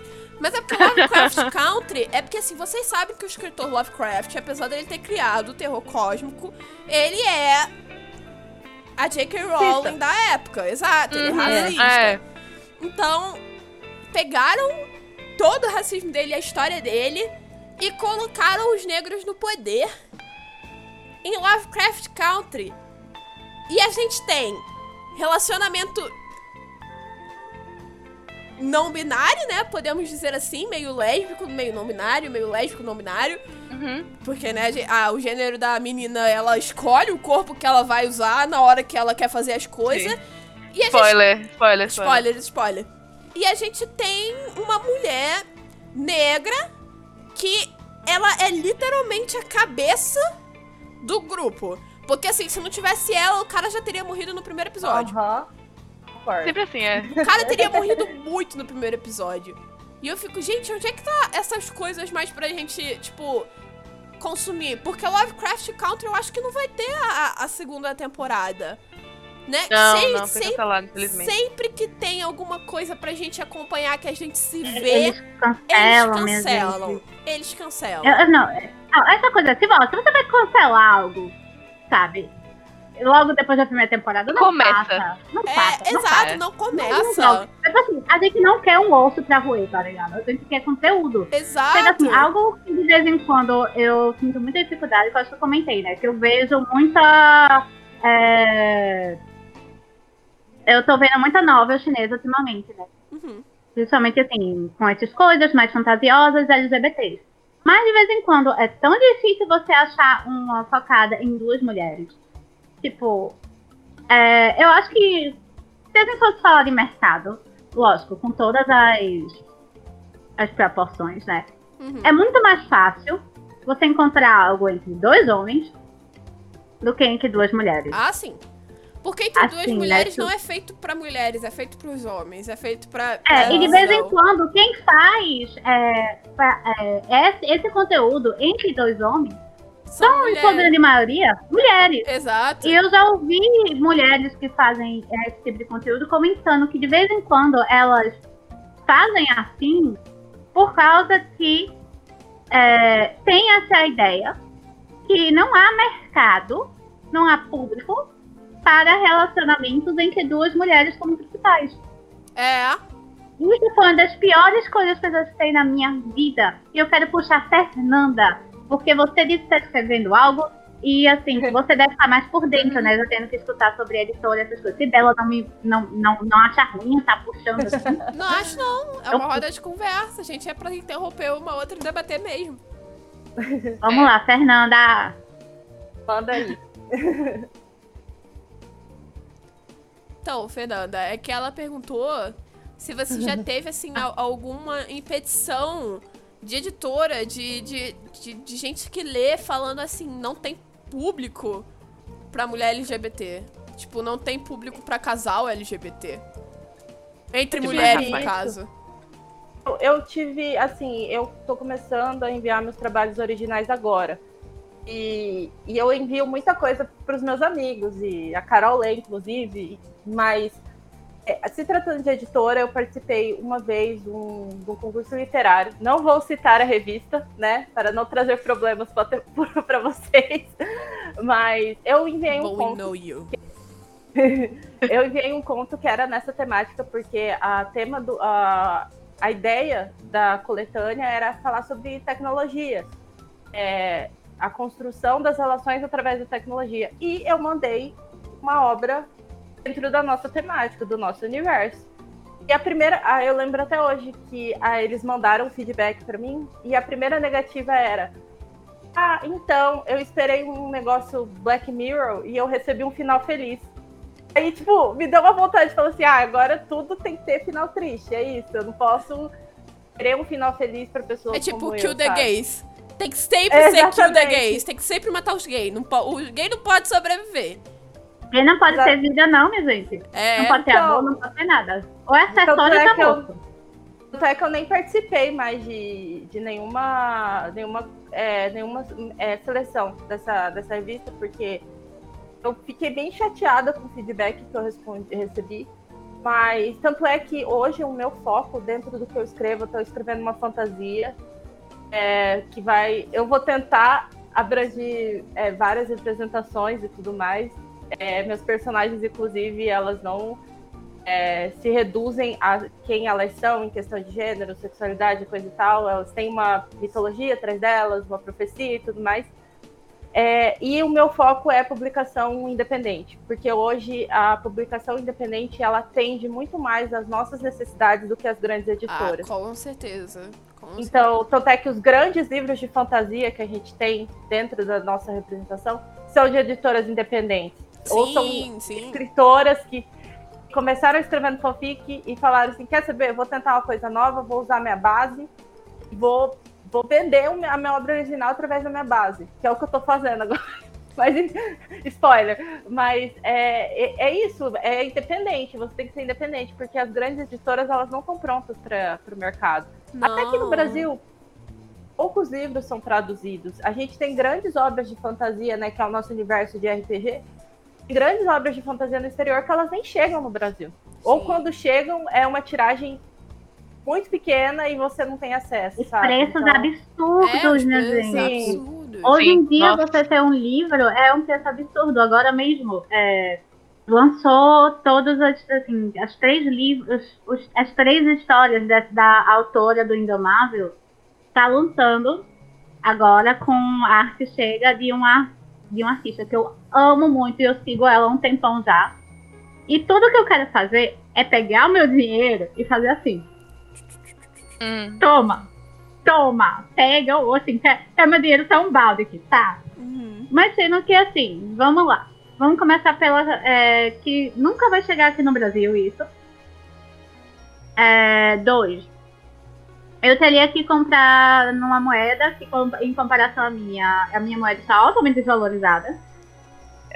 E de vez em quando, e o que acontece? Por estar altamente desvalorizada, eu não tenho realmente condição de comprar essas coleções e fazer nada e trazer para o meu, sabe, esses antiga, que é como eu quero. E eu acho que isso é bem preocupante quando você pensa nessas áreas, por causa que é, você, querendo ou não, você quando faz uma criação, né, quando você cria algo, você quer que seu trabalho chegue às pessoas. Seja uhum. também, seja tanto pela questão de marketing, no sentido de eu quero ganhar dinheiro, né? Por favor, até que, infelizmente, ou felizmente, cada um pode né? Vive numa sociedade capitalista onde a gente precisa de dinheiro para sobreviver e fazer as nossas coisas e nos cuidar. Uhum. Mas a gente também, como Fernanda disse logo no início, que eu achei muito legal, que é eu quero que meu livro chegue às pessoas que estão precisando dessa narrativa, dessa Sim. história, sabe? Sim. Como é que vai chegar fora, assim, de maneira de publicação independente, né? Fora dessa maneira, a realmente as pessoas que podem, que vão precisar dessa história. Que a gente precisa de histórias, o ser humano ele precisa de histórias. Sim, a gente precisa se inspirar, né? Tipo, um dos é por isso que eu criei, né, o meu mundo de RPG sem LGBTfobia, sem racismo, embora tipo seja comum você ver é, cenários de RPG que em Tiflin são é, sempre olhados de maneira feia, né? E todas essas Porque tá no livro também, é, né? tá no livro também. Mas eu, eu acho que a gente pode mudar e a gente pode fazer um mundo ter. Porque assim, o mundo tem vários problemas. Precisa uhum. ser a história. O, o, o problema principal e o problema recorrente dos jogadores precisa ser racismo e LGBTfobia? Tipo, você já vive isso todos os dias. Por que, que você vai viver isso num mundo fantasioso, sabe? Quando eu criei, eu fiquei tão bolada, porque eu falei assim, eu tava falando com meus amigos, eu tava falando, cara, não. É, meus amigos, né? é, agora não são mais. Mas eu tava falando eu tava falando, gente, eu não quero colocar racismo. Aí eles, então o que que vai ser o seu problema? Aí eu. Sei lá, a gente não tá tendo problema aí, tipo, de aquecimento global? Por que, que eu não posso colocar um aquecimento global dentro do meu mundo? Por que, que eu não posso colocar problemas políticos que ferram com a vida geral das pessoas. Por que, que tem que ser racismo? Por que, que tem que ser LGBTfobia? Entendeu? Por que, que tem que ser do jeito que você interpreta a fantasia? Por que, que eu não posso interpretar a fantasia do jeito que eu quero? Né? E, cara, a gente literalmente depois disso não é levado a sério. A gente fala assim, cara, eu quero criar o meu mundo. E aí vai falar assim: não, tá errado. Não, não é assim que se faz faz sentido, cara. Não faz sentido. É tipo a galera que tá reclamando de Harley Quinn e Poison Ivy hoje em dia, porque elas estão juntas, e fala: "Ai, mas como assim? Harley Quinn e Joker é muito melhor, gente. O relacionamento literalmente, literalmente tóxico. Quem diz isso, é um, quem diz isso tem um problema, né? Quem diz isso tem muito problema. problema. Mas é só porque é hétero. Sabe, não pode ver, tipo, duas mulheres criminosas mas tendo um romance, entendeu? Eu, eu acho isso tão, assim... Caraca, cara, tu tá querendo muito mesmo arrumar problema nisso, né? E aí a gente vê que, tipo, o, o, o, caminho da gente é um caminho que a gente pavimenta, é um caminho que a gente luta pra ter, né? E cara, eu não sei dizer a que ponto isso é tão. Isso é bom ou a que ponto isso é desgastante, entendeu? Cara, simplesmente não, não ser levado a sério pelo que eu faço. Por ninguém, entendeu? Tipo Cara, ó, eu tô com um canal de, de, de RPG. Porra, mas RPG, que coisa de criança. Mas aí a gente vê, tipo, uhum. canais enormes de gente brasileira jogando RPG, mas porque o mestre é um homem, tem gente falando assim, super pertinente. Não, com certeza, faz todo, todo sentido. Entendeu? Por que, que eu não posso ser o Celpt da vida? Por que, que eu não posso ser o mestre pra educar? É. Entendeu? Por que eu não posso chegar lá? Só porque eu sou mulher? Não, vou chegar. Seja batendo de porta em porta, eu vou chegar. Nossa, essa música é super Final Boss, mas é porque eu vou me tornar, é. eu vou me tornar o Final Boss dessa porcaria. Eu só quero que vocês saibam. Quando vocês verem a apotecaria lá em cima como parceiro, vocês vão lembrar dessa, dessa roda de conversa. Vocês vão falar que eu vou virar o Final Boss. E eu vou. Entendeu? e, assim, eu acho que todas nós temos a, a, oportunidade de virarmos os final boss, né? De, das nossas empreitadas, assim, né? Então. Posso dar meus dois centavos última vez? Antes da gente passar esse assunto? É rapidinho. É tudo os seus centavos. Calma aí, você é tudo, você falar. Eu, eu aumento aqui pra escutar. Porque assim, a gente falou muito a respeito da gente tentar alcançar o nosso espaço, né? Sendo mulher e tudo mais, mas eu acho que existe uma outra problemática. E, pelo menos comigo, isso sempre acontece. A gente, eu, quando eu estou trabalhando na, no meu original, e eu tenho muitas personagens femininas, mas muitas mesmo. E aí a minha, o meu grande questionamento em um momento foi: meu Deus, tem muita mulher, e os homens que tem, nenhum presta. Será que eu não tô vilanizando? Porque a gente também tem esse questionamento da gente. É, eu tenho muito isso em mim de. Porque assim, eu não, eu sou uma escritora muito empática, eu não gosto de vilanizar ninguém. Meus personagens eu falo que eles São têm todos legais. Cinza. É, eles têm tons de cinza. Então, cada hora um pende para um lado. Binariedade é uma mentira, cara, relaxa. e aí eu via, eu percebi isso às vezes no que eu tava escrevendo, sabe? Pensando assim, nossa, mas tem muito. E, e a gente tem esse, essa preocupação. A gente falou muito do, da questão do, do machismo dentro do meio de RPG. Mas eu acho que está muito relacionado ao meio da fantasia por si só. Porque os grandes escritores de fantasia são homens. Sim. Sabe? O mais, o... Hum. Então, assim, pra gente desbravar. E assim, quando é, tem uma obra de uma escritora mulher, é, ou que se identifica como mulher, ou, ou não sei.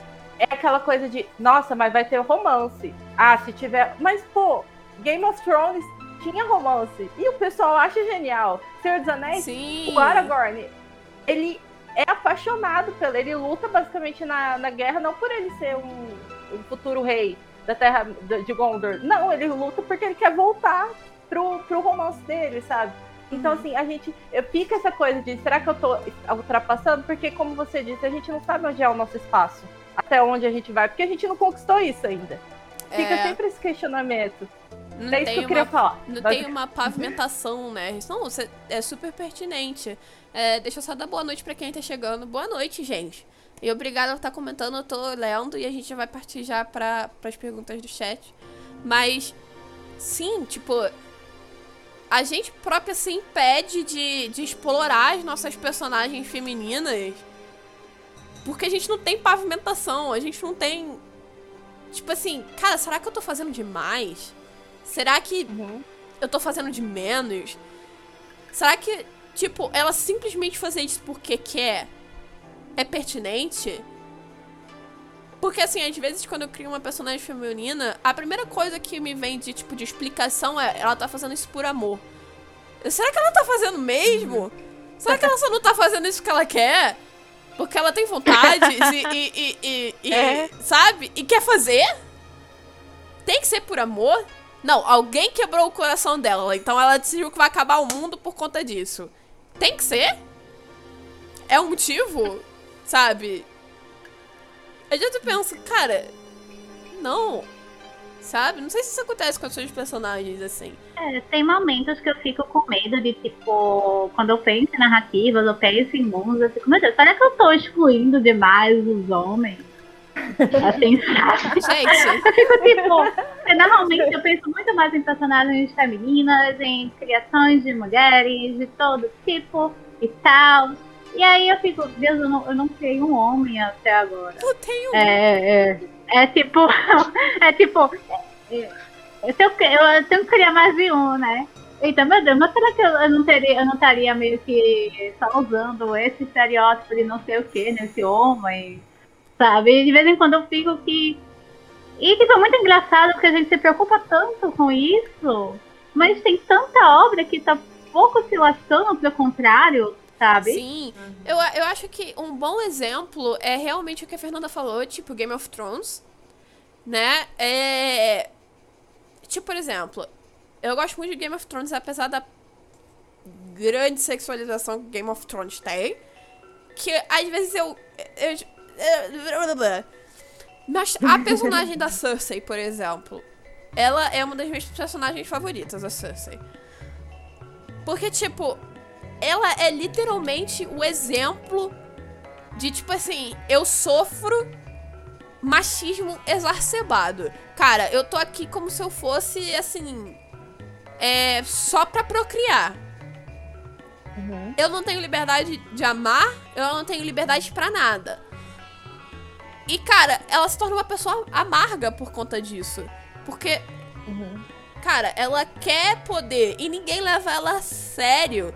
E você vê, tanta gente na série mesmo fez tanta coisa errada e, ao, e ela sofreu uma humilhação assim que.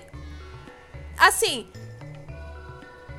Só ela sofreu aquele tipo de humilhação de andar nua a cidade inteira e, e as pessoas gritando vergonha pra ela.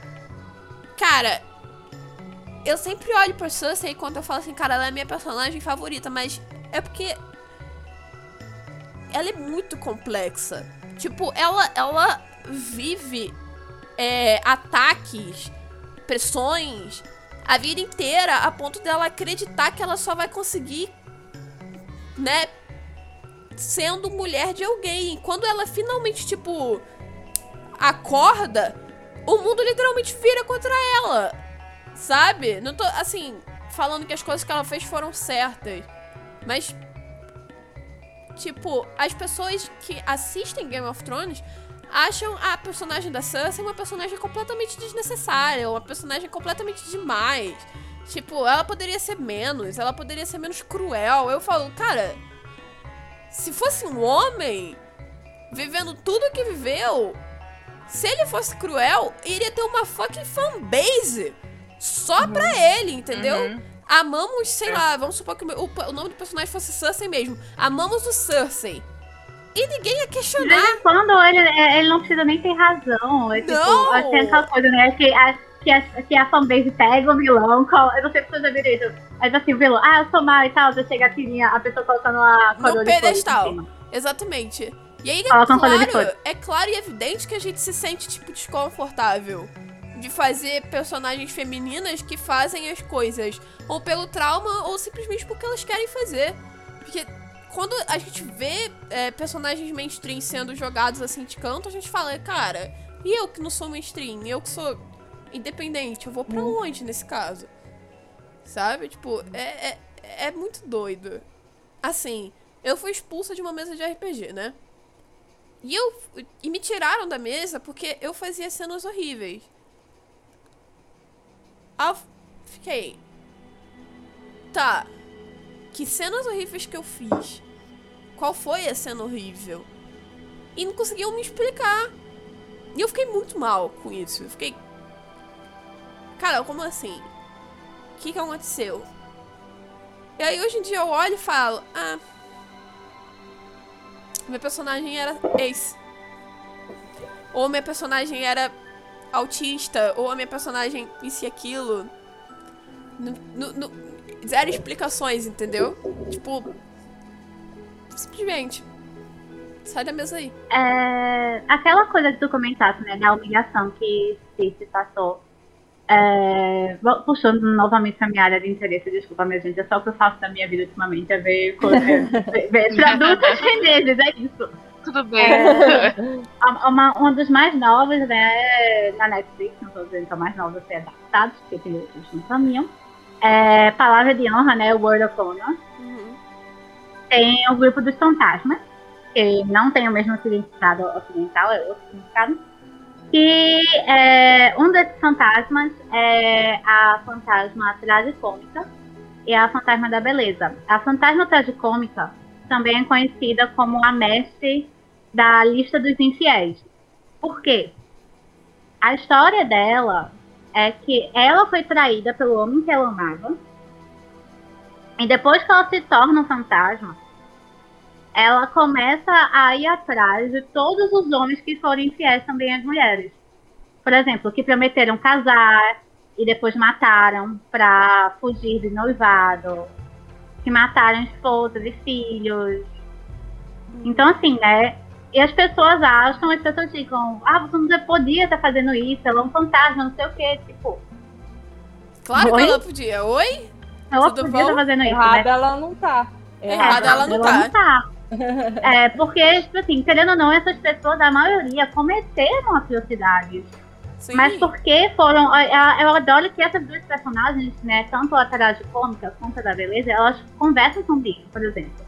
A da beleza, a história dela é. Ela acaba se apaixonando por um homem. Só que esse homem acaba que ele é casado. E a esposa dele é muito ciumenta. E o que acontece? Ela tem a face dela desfigurada. E, é, e ela é feita parecida com Cici, não de andar, mas ela tem que engatear na cidade, nua, até uma outra cidade. E fala, né? Em nenhum momento o homem que ela amava apareceu. E a única pessoa que teve repercussão do caso dele foi ela. É, né? Tipo, é Exatamente sempre... porque ela era uma mulher. Exato, é sempre a mulher que tem repercussão é tipo, assim, usando ainda esse exemplo de que, tipo, as personagens femininas que tomam todo o peso. É, a gente fala do The Last of Us, o 2, e falando ah, da personagem uhum. da Abby, né, que é interpretada pela Laura Bailey, ela recebeu uma. Assim, assim. Mens assim, pra quem conhece Laura Bailey, uhum. todo mundo sabe que ela é um anjo. Putz. Mas ela, te, ela, ela teve que falar, gente, estou recebendo é, sabe, ameaças de morte por ter feito a Abby. Qual foi o defeito da Abby? A Abby era musculosa, né? Ela era hétero. O que é, não, é o, o não é o padrão de mulher que cara gosta de ver. Tem cenas sexuais dela dentro do jogo e os caras não gostam de ver uma mulher parruda, entendeu?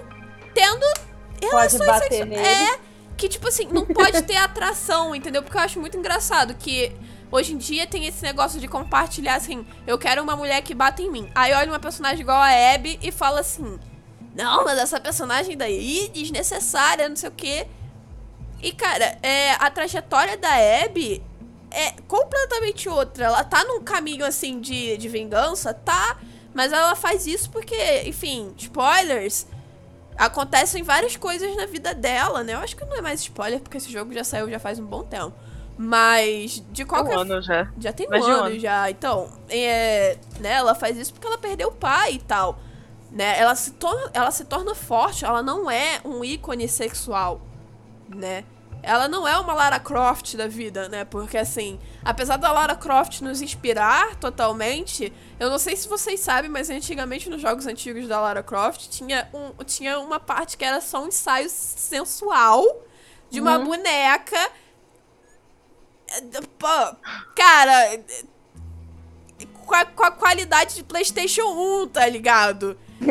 e quando a. a, a triângulos, é. É, e quando a Tomb Raider virou a Tomb Raider da Square Enix, as pessoas falavam, mas não é a Lara, não é a Lara, não é a Lara.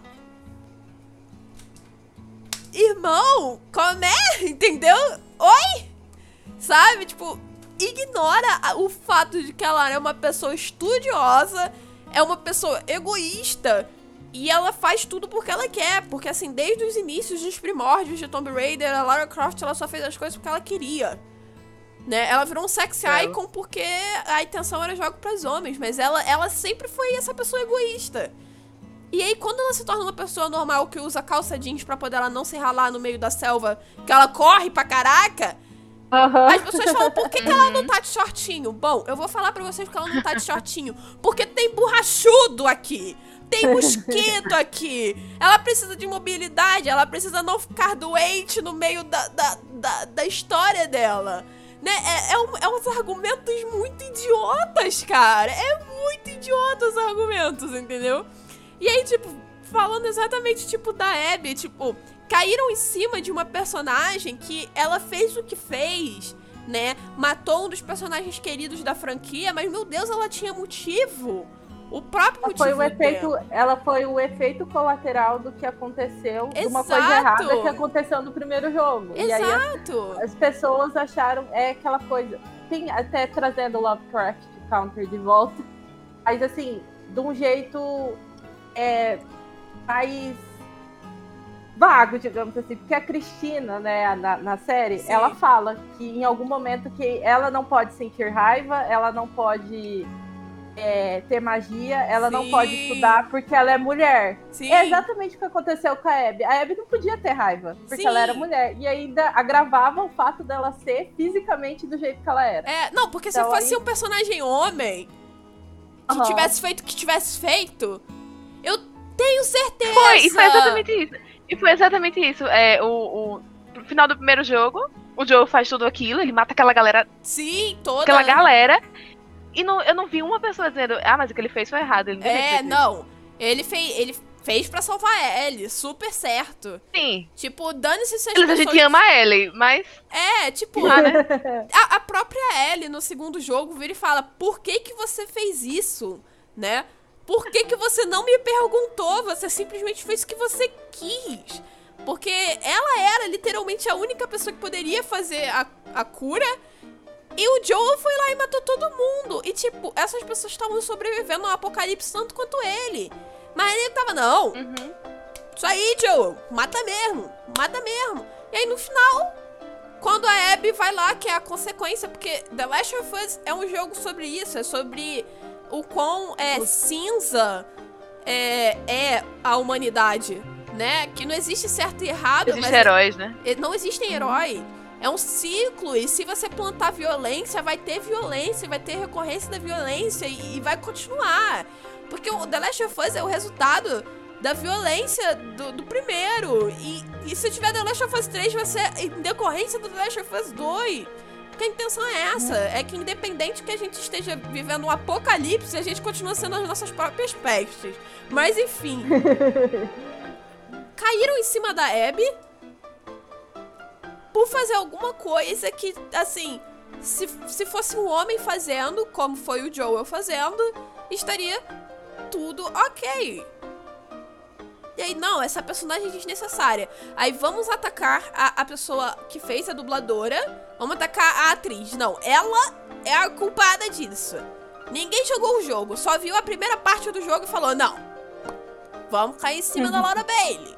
Vamos lá mandar ela se matar. Tipo. Lost teve isso também com a personagem é, que fez. Rose, tudo. Com a atriz que, teve, que fez ah. Rose. Que só porque ela era uma possível. Teve aquele beijo com ela com Finn, né? Ou quem é interpretado por John Boyega. As pessoas odiaram o personagem dela. As pessoas caíram em cima da atriz. Você reclama, tipo assim, minha gente, a atriz não faz roteiro. A atriz é, é paga pra seguir o roteiro. E se ela tiver input do roteiro, é muita coisa. Tipo, eu achei desnecessário. Achei, mas é por causa que eu também acho de vez em quando certas é, interações desnecessárias. Tipo, não tinha pra que ter aquele beijo. Ela podia ter feito qualquer outro sinal de afeto. Mas, Mas eu não queria cair em cima dela por, esse, de... por essa razão. É. de uma pessoa. E tipo, é só por isso, é por causa que. Ah, não, mas ela fez isso. Gente, não. A atriz tem nada a ver com isso. Aqui não tem nada a ver com isso. Tipo, se você não gostou do roteiro, se você não gostou da história, que a gente também já pode dissecar os motivos por trás disso, em qualquer outro momento, é, você não vai atrasar a atriz, você não vai, você nunca vai fazer ameaça de morte a ninguém, mas é isso, ponto. Você não deve fazer isso. E eu sinto que é o que acontece principalmente com mulheres. Ah, assim, não tô dizendo que homens não passem por isso. Eu não posso nunca falar isso, mas sempre deixar esse disclaimer aqui. Porque depois fica, ah, mas homens também passam. Homens passam, gente, eu sei. Mas é... a gente tem que ver a razão, a gente tem que ver a realidade. Com a gente é pior. Com a gente uhum. é muito pior. É. É tipo, é. andar na rua pior. Entendeu? É tipo assim. Não gostei do jeito que você fez a sua personagem. Vou começar a te stalkear pra te dar medo, pra te fazer pressão psicológica. Tipo, é, é esse tipo de dificuldade que a gente sofre. Entendeu? Além de não ser acreditada pelo trabalho que a gente faz, a gente ainda tem que ter medo. Ótimo. Uau! Que, que incrível. Ah, mas os homens passam isso também. Irmão, os homens têm literalmente um caminho. Pra... Homem cis, hétero, tem um caminho pavimentado lá, construidinho assim, ó. Ó, vai lá, meu filho. Vai que a gente te apoia. Ó, tem o caminho inteiro pra tu. Quer aguinha? A gente carrega. Toma, aguinha. Quer uma aguinha? Gente, eu encontrar a Bela, é, eu encontrar qualquer outra mulher que jogue RPG, ou que esteja fazendo projetos de RPG, ou até, sei lá, isso, isso também é um pouco de comiderninha, mas até de vez em quando, assim, mas ao seu redor, de você realmente ter contato, por exemplo, com Carol e Fernanda. Eu acho que é a primeira vez que eu realmente tenho contato com gente que escreve fanfic, eu posso realmente ficar babando por elas na, no mais próximo do pessoal. Está dizendo, eu apoio vocês, eu quero que vocês continuem crescendo e, e fazendo o que vocês fazem. Porque, não sei, foi muito difícil. A gente criando é. páginas, que é meu projeto com Cata, é, se encontrar com outras mulheres é muito difícil. E normalmente são em grupos de mulheres. Que não tem nada é. de errado em ter grupos de mulheres. Mas isso é um sintoma, é um sinal de que há algo errado nesse ambiente, nessa ambientação para mulheres, que é preciso que haja mesas ou é, espaços específicos para que as mulheres se reúnam e possam comentar e fazer o que fazem. Sim, não, é, foi tanto isso que aconteceu comigo no RPG de Mulherzinha quando me chamaram, né, que a Lena me chamou, que ela falou assim, ah, não sei o que, vai ter isso, que me colocaram no grupo do Telegram, eu fiquei, tem tudo isso de mulher fazendo RPG? Isso é real? tem tudo isso de mulher fazendo, que é muita gente, eu fiquei, tem tudo isso, meu Deus, tinha tudo isso. Eu falei, oh, gente, eu quero fazer amizade com todo mundo, oi, eu sou a Bela, eu sou a dona da apotecaria, vamos ser amiga, sabe, de, assim, desse estilo né? É, meninas, a Adjane, ou e Adjane, né? Eu vou, vou deixar aqui o gênero em aberto. Perguntou no chat é, se a gente pode citar uma mulher ou uma personagem feminina que nos inspira e o porquê. E. Carol, uma personagem. Eita, uma... peraí uma Deixa eu pensar, então. Ok. Eu vou, eu vou falar de mim, então, enquanto vocês estão pensando. Comece, pelo amor de Deus. É, é porque é muita gente. Relaxa. Eu acho é, que, muita gente, eu tô pensando aqui. É, eu acho que eu posso dizer. É. Marisha Ray? porque, é. cara, é. Marisha Ray, ela é uma das pessoas do cast de Critical Role, né? Que é, é um RPG famosíssimo. E eu vou dizer que eu sou fã dela e ela me inspira. Por quê? Porque ela, literalmente ali, de todas as pessoas, ela não tinha caminho nenhum. Se você vê o behind the scenes dela, você vê que ela sofreu assédio. Você vê que ela sofreu homofobia, né? Porque ela é bi, né? Então, ela sofreu homofobia na, na faculdade né? Ela, ela ia lá pra Times Square vestida de Tinkerbell pra ganhar, tipo, umas moedas, tá ligado? E hoje ela é a, a, a cabeça criativa de Critical Role. Tipo, Critical Role não seria metade do que é hoje sem ela. Entendeu? Porque é ela que vem com os conteúdos, é ela que vem com ideia de merchan, é ela que vem com ideia de tal, é ela que vem com ideia de outro, é ela que vem com ideia com outro. E, e sabe o que é mais impressionante? As pessoas criticam ela. As pessoas não gostam muito dela. As pessoas, é, assim, de primeira vista, quando eu tava começando a assistir Critical Role no Marinai, tinha uns comentários que falavam assim: a Marisha, ela é muito. Ela fala muito, ela só interrompe, ela é completamente desnecessária. Não sei o que. Que ela tava fazendo a Beauregard. E a Beauregard é uma personagem assim. Beauregard é incrível. Ela é uma personagem narcisista, complexa e que ela gosta de se mostrar. Então ela tava literalmente interpretando ali uma personagem assim. Mas ela nunca interrompeu ninguém. Mas todo mundo caiu em cima dela por causa da Beauregard. Entendeu? Todo mundo caiu em cima dela por causa da Beauregard. E pelo simples fato de que até ela conquistar o fato de Marisha Ray, it's her, antes era a esposa do Matthew Mercer, que é o de, é, que é o mestre de Critical Role, que é um, um, dos mestres mais famosos do mundo de Dungeons and Dragons. Antes não era Marisha Ray. Antes era a mulher de Matthew Mercer.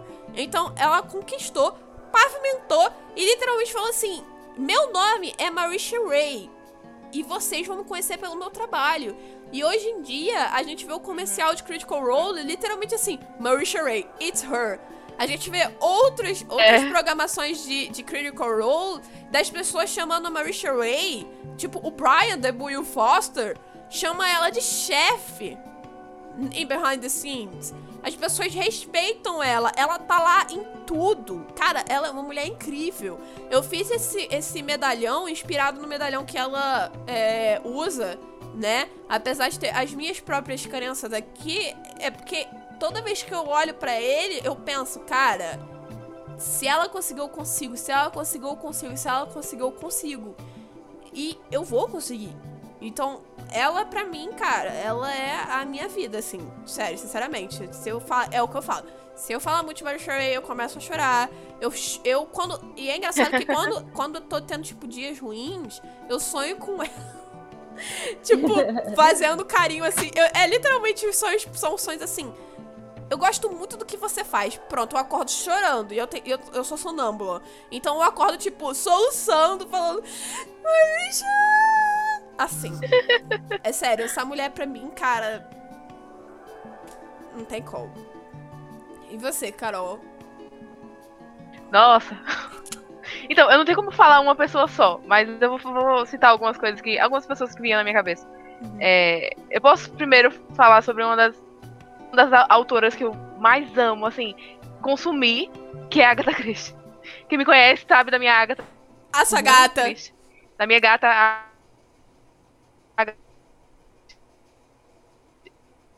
Ei! É, e a. Pode ir, pode ir. Tinha dado robôzinho. Ah, tá. A. a... Achei que tinha travado. Ah. É, deu uma travada aqui. Sim, a Agatha Christie, ela foi a, a, minha mãe me apresentou a Agatha Christie com aqueles uns livros muito, muito velhos, cheios de poeira, me deu alergia, um monte de coisa. Mas quando eu li, era até Elefantes Nunca Esquecem, o primeiro livro. Hum. Eu li e eu lia no ônibus pra ir para o curso de fotografia e era. Eu tava viciada naquilo e era, era um. É, é aquela. Eu vou, será que eu tô acertando? Eu, tipo, fazendo teorias com um livro que eu tô lendo. E isso. Quando a autora me faz duvidar da minha própria, da minha, minha própria é, mentalidade, tipo, é possível que seja isso. É, ela. A Agatha Christie é incrível. Ela não tá aqui, ela tem os problemas dela, mas. Tipo, ela. Ela é. Ela é. Ela, assim, como pessoa eu não posso dizer que ela é incrível, mas ela é uma autora incrível, então. E eu acho que, tipo. É difícil. Eu posso dizer, tipo, Marisha Ray é outra inspiração pra mim, mas no caso, na, na questão de produção, na questão de é, ser é, diretora criativa. Eu, eu tenho o meu próprio projeto que tá em desenvolvimento ainda, uhum. que é, eu sou diretora criativa do meu próprio projeto. Sou uma das, das diretoras, na verdade. Não, tem, tem outras pessoas. E eu me espelho nela nisso. Ah, é, pra uma pessoa ter tanta ideia boa assim, eu preciso, eu preciso ser como ela, não é possível. Sim. É, e eu, eu olho pra ela pra, pra, pra essas coisas e é. Ela é uma pessoa incrível, você tá certa. Quando você, quando você tem vontade de chorar quando fala dela, Gente, porque ela realmente é uma pessoa incrível. Super. Eu, eu completamente entendo. Tipo, toda vez que eu tento falar sobre alguém que me inspira, eu começo a querer chorar. Ainda mais pelo fato de que, tipo assim, você crescendo, não tendo. Porra, cara. É o que eu falo É. da Marisha. A Marisha é, é bi, velho. Ela é LGBT, cara. E olha onde ela chegou. Inclusive, same. É, é- é- exato. Não, não sei, mas eu entendo. É, Não, é same. É, o seu é same. Mas. Cara, eu pensei assim. Porque assim, sempre quando eu era menor, né, essa noção de que LGBT não chega no topo é uma noção muito, muito jogada. Tipo, além de ser mulher, LGBT não chega lá. Entendeu? Tu pode ser o que. É. Tu pode fazer o que você quiser, mas tu não chega lá. E aí, quando eu vi o Behind the Scenes, que foi ideia dela, inclusive. Né, e eu, eu adoro Behind the Scenes, simplesmente porque junta Mas duas muito coisas que eu amo. As pessoas que eu amo numa entrevista e as bebidas que elas gostam numa entrevista É. junto, entendeu? E aí, tipo, eu fiquei. Cara, ela idealizou isso aqui. Ela idealizou esse behind the scenes. Ela, ela idealizou cada programa que já passou em Critical Role. E eu, e eu fiquei. E ela é LGBT, e ela é mulher, e ela não tinha nenhum privilégio. Nenhum privilégio. Ela não tinha trabalhado em nada grande. Eu fiquei. It's her! Sabe? E o fato dela It's só. é, Tipo, ela só fez curso de teatro. Ela não, não é, É, Ela não é formada, bicho. ela não é formada. Acho incrível, tipo, ela chegou onde ela tá pela cabeça dela. Exato. Pela garra de falar assim, ó, tá aqui o meu trabalho, entendeu? E, e, tipo, realmente, eu não tenho como não falar sobre ela, cara. Ela, pra mim. E, tipo, Agatha Christie, realmente, tipo, cara, eu leio livro, eu gosto muito de investigação criminal. E eu leio Também. livro de caras falando assim, sobre a Agatha Christie no início do livro, tipo. A Agatha Christie que me, que me inspirou a escrever o livro de investigação criminal. Ficou uou, sabe? Tipo, uou, uou, uou, uou, uou. Entendeu? Tipo, cara, ela, ela literalmente, a Agatha Christie, ela é puta nome dentro da investigação Ela criminal. é a rainha do crime, né? Ela, é a famosa rainha, do crime. Tipo, tem gente, e vai ter gente sempre se inspirando nela. E, cara, é uma mulher, velho. Pô, não tem como. Se você, se você- os livros dela têm reposições e reposições e reposições e, e capas novas sempre, tudo, tudo, tudo. Os livros dela nunca saem. Mesma coisa com a Jane Austen, nunca sai. Tá sempre lá. Tá sempre em destaque. Tem novela, tem, tem, tem série sendo feita, tudo inspirada nela, né? E, e- e nessa emoção, Clara, qual é a, a, a pessoa, a, a mulher, o personagem feminina que te inspira e por quê? Ah, então, tem muita gente que me inspira. Eu poderia, sei lá. eu Poderia falar de Shira, eu poderia falar, né, de. Eu preciso de Marisha Ray na minha vida. gente, ah, todas Mas- nós. Hoje eu vou dar. Para duas pessoas que criam conteúdo. Hoje eu vou dar, sabe, o chapéu para essas duas pessoas. Uma que é. Que o username dela, tanto no Twitter quanto no Instagram, é. Meu Deus, eu tô aqui porque, né? Eu sou péssima com nome. Eu acho. The Links. Que ela, além de ser criadora de uma comic que é Countdown to Countdown, que é muito boa Aham. que tem todo de mistério, de suspense, de tem a trama e tal. Ela é uma ilustradora, né? E ela também está agora ilustrando um dos livros da, bem entre aspas, Santíssima Trindade da autora chinesa, mais conhecida pela sigla dela, que XT, né? Aham. que é o primeiro livro dela, que é o é, Villain Self-Serving System.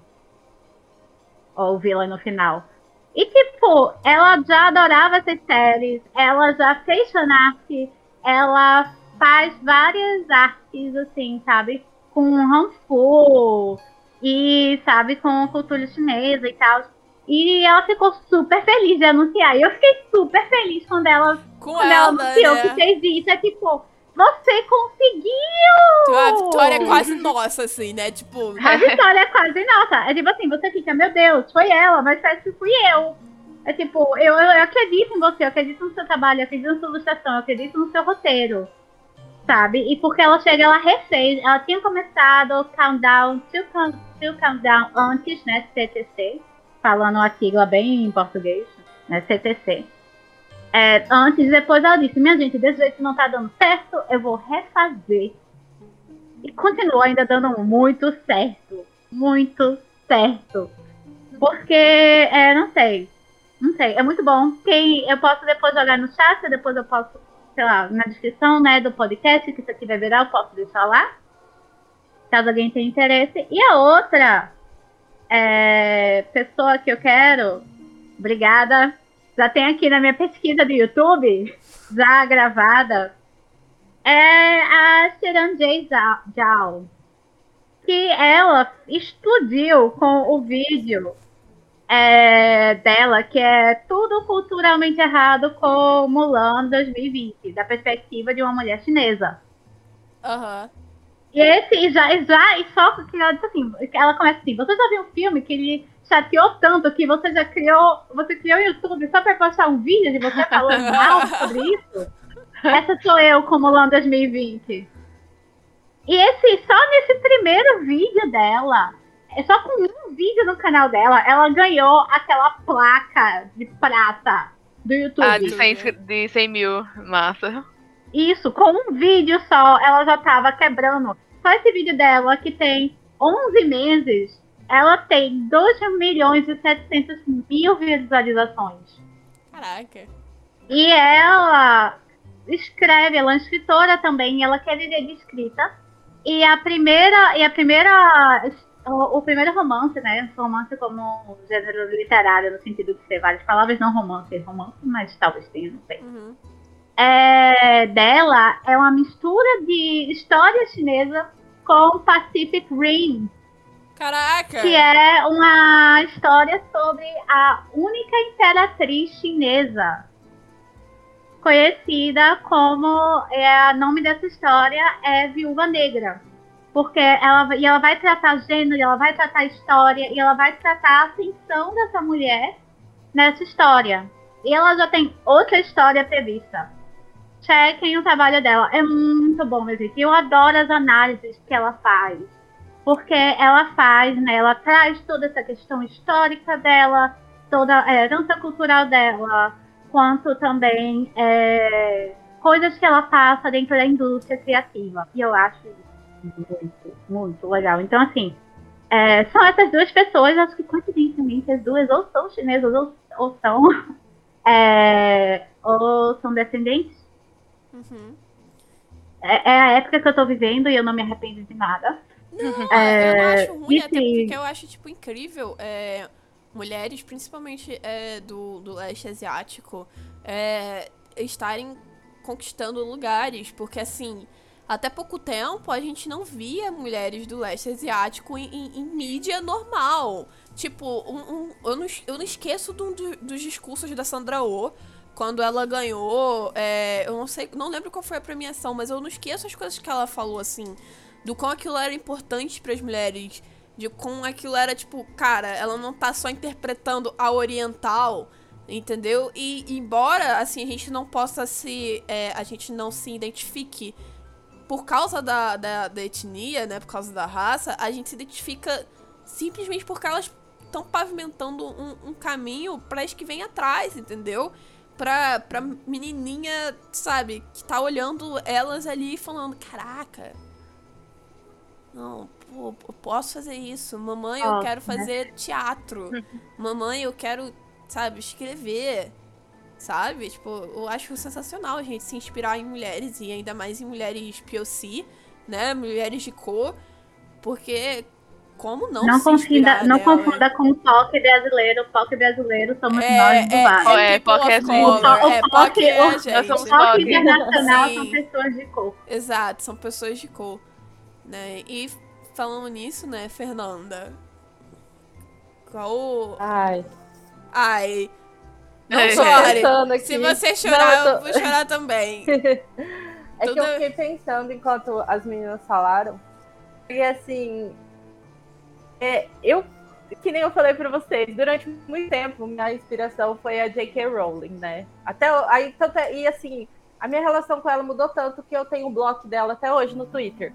Mas, enfim, Você isso é conseguiu isso? Caraca! Consegui. Uou! Quer dizer, ela tinha tirado recentemente, não sei porquê. Mas aí eu Ela tinha quer ser sua amiga porque... de novo. Mas, assim, é, atualmente, até pelo jeito que eu escrevo, a minha maior referência, a maior inspiração é a Virginia Woolf. Ela, infelizmente, ou felizmente, ela não é uma mulher de, de, de cor, ela, ela é uma mulher branca, que ela é uma mulher, ela foi uma mulher bissexual, ela teve problemas psicológicos, lidou com questões psicológicas durante a vida toda dela. Mas, assim, ela tem uma história de vida muito boa, porque ela viveu sempre às sombras do marido dela, que era o Leonard Wolf, que era um grande. É, ele fazia parte do, do clube que eles frequentavam na década, né, nos anos 20 e tudo mais. Mas ela galgou muito o caminho dela sozinho, e, sozinha. E a história dela com o marido dela é muito bonita nesse aspecto, porque ele fez o mínimo, sabe? Ele nunca prendeu ela, ele deixou uhum. ela levar a vida dela. Mas, assim, em termos de, de temática, de escrita, ela ficou muito conhecida por ela abordar o tal do fluxo de consciência, que eu adoto em algumas coisas que eu escrevo, aquilo de tudo se passar dentro da cabeça da, da personagem. Mas eu gosto muito das personagens femininas dela em todas as obras dela. São sempre personagens é, muito densas, escondem muita coisa e é muito, eu me identifico muito com as personagens dela que aparentam ser uma coisa e você olha dentro da cabeça e literalmente ela faz você olhar dentro da cabeça do personagem e você vê uma série de mundos, de filosofias ali dentro, de lembranças que fizeram aquela mulher ser quem ela é hoje, sabe? Uhum. E isso, ela se tornou a minha favorita porque o primeiro livro que eu li dela e não tem muito tempo, tem uns três anos, que é o meu livro favorito, é Orlando, que ela fez uma, uma, ela fez uma biografia fictícia de um homem que se tornava mulher na virada do século. É considerado um marco até da, da literatura trans por alguns estudiosos.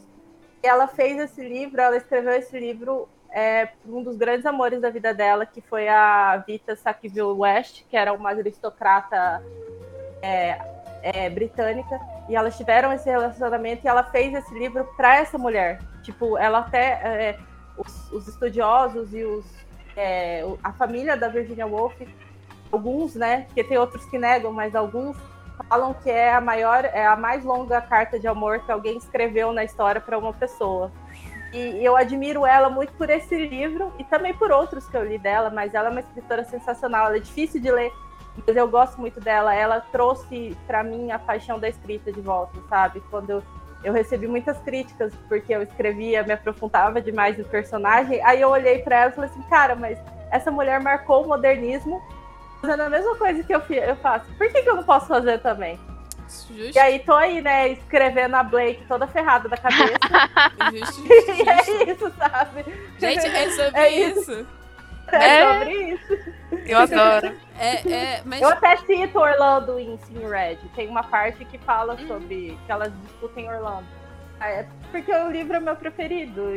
E a, e a ah. Virginia Woolf, ela é incrível. Ela é uma mulher incrível. Se vocês lerem a história dela, vocês não, pensam assim, certeza, como uma tá pessoa tão lista. talentosa.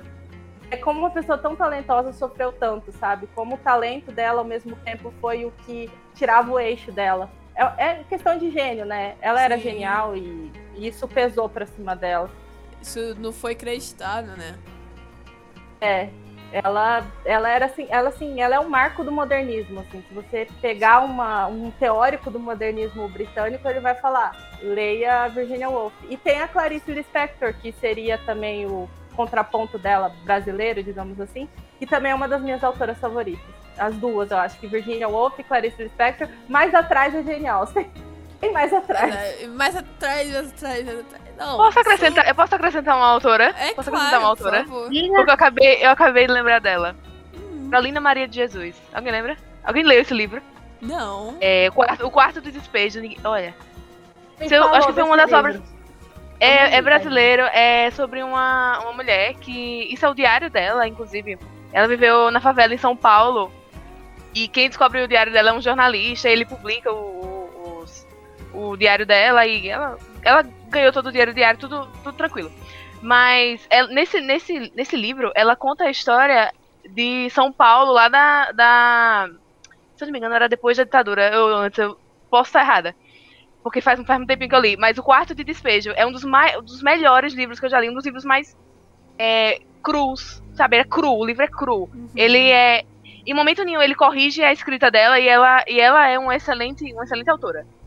Ela fala sobre a fome e ela, ela dá significado à fome, porque ela passou fome, muita. Sim. E ela passou fome com os filhos dela. E é, é, um, é um livro incrível. Eu recomendo muito esse livro. E essa autora, eu nunca li nada outro nada dela, mas esse livro, esse livro específico, específico. foi.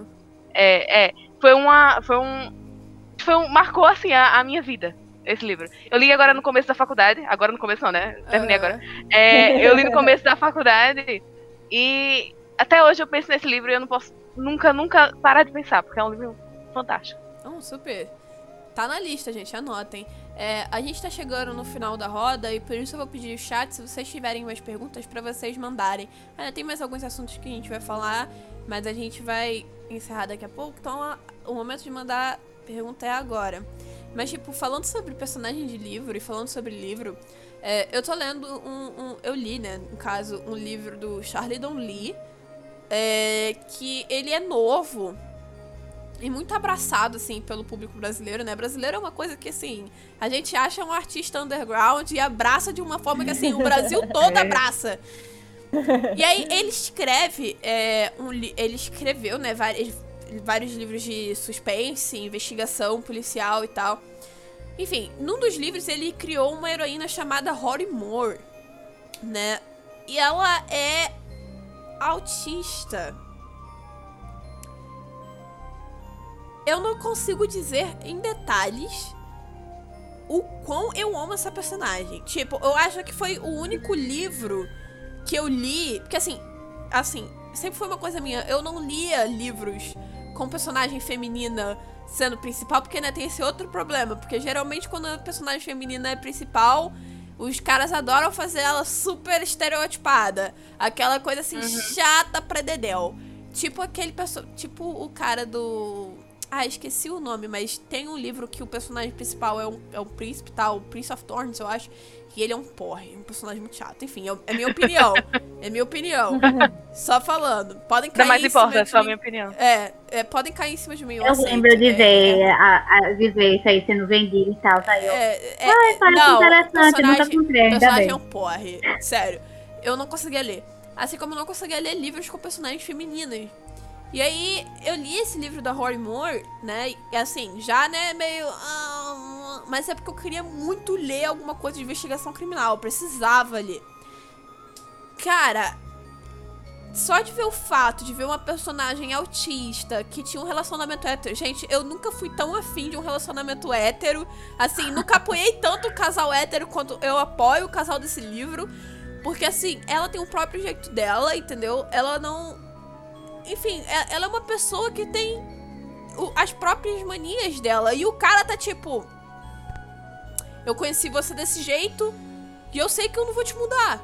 Entendeu? E, e, literalmente ele não fica assim reclamando a vida inteira. E ele é psiquiatra, né? O que realmente daria assim: ah, mas você pode fazer isso para melhorar? Você pode fazer isso pra melhorar? Não, o cara só falar assim: tá bom. Vai lá e volta quando você quiser. Vai fazer o que você quiser. E eu achava isso, eu achei isso sensacional. Nossa, Lane pra mim é o que eu vou ser pra, pra minha futura esposa.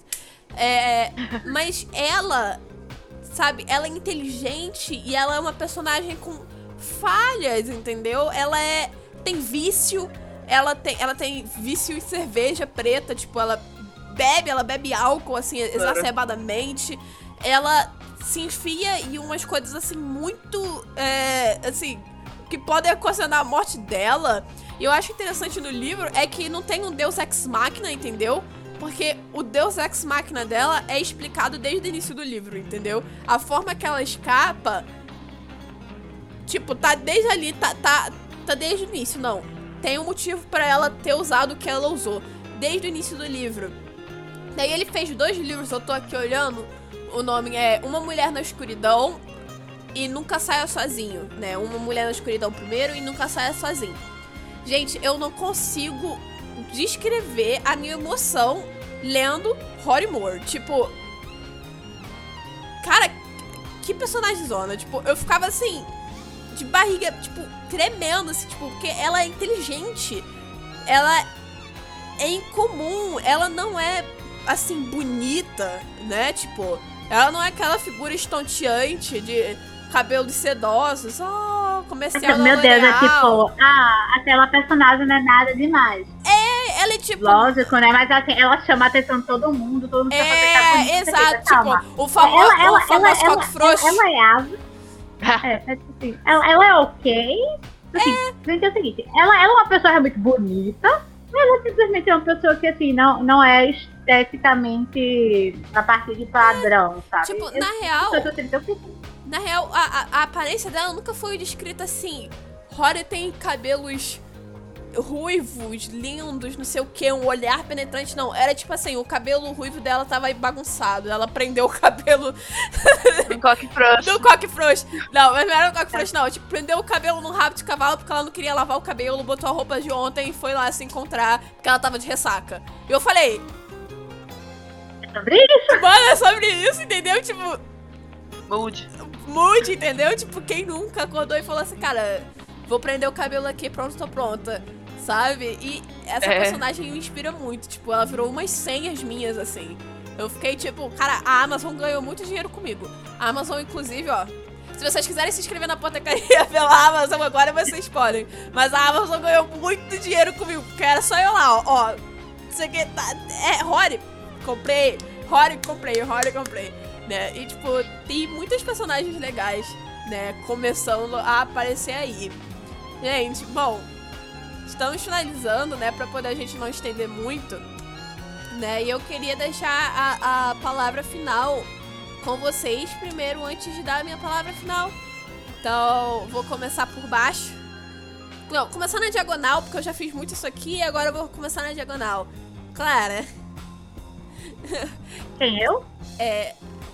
A própria. Quem eu? Você. É, é, é, ah, eu gostaria de é, eu vou pegar essa, essa parte final para só falar um pouquinho mais né, do projeto, né, que é comigo e com cada que não pode estar aqui hoje. Mas só relembrando, nós estamos criando um sistema em ambientação de RPG baseado no leste asiático, mais focado no Japão, China e Coreia, né? Vamos ter três classes básicas de ramificações, vai ter sistema de guerra, sistema de criação de cidades e clãs, vai ter economia própria, mitologia, filosofia e tradições. Mas para que isso aconteça, estamos também procurando uma terceira pessoa. Caso você seja mulher, não binária, com herança cultural de um desses três países que eu mencionei, e preferencialmente que tenha conhecimento cultural e ou mitológico, mas acima de tudo, vontade de vencer é maior que tudo, para fazer com que esse projeto saia e não seja só duas mulheres brancas trabalhando nisso, entre em contato conosco. De vez em quando o nosso Instagram está aparecendo pelo chat.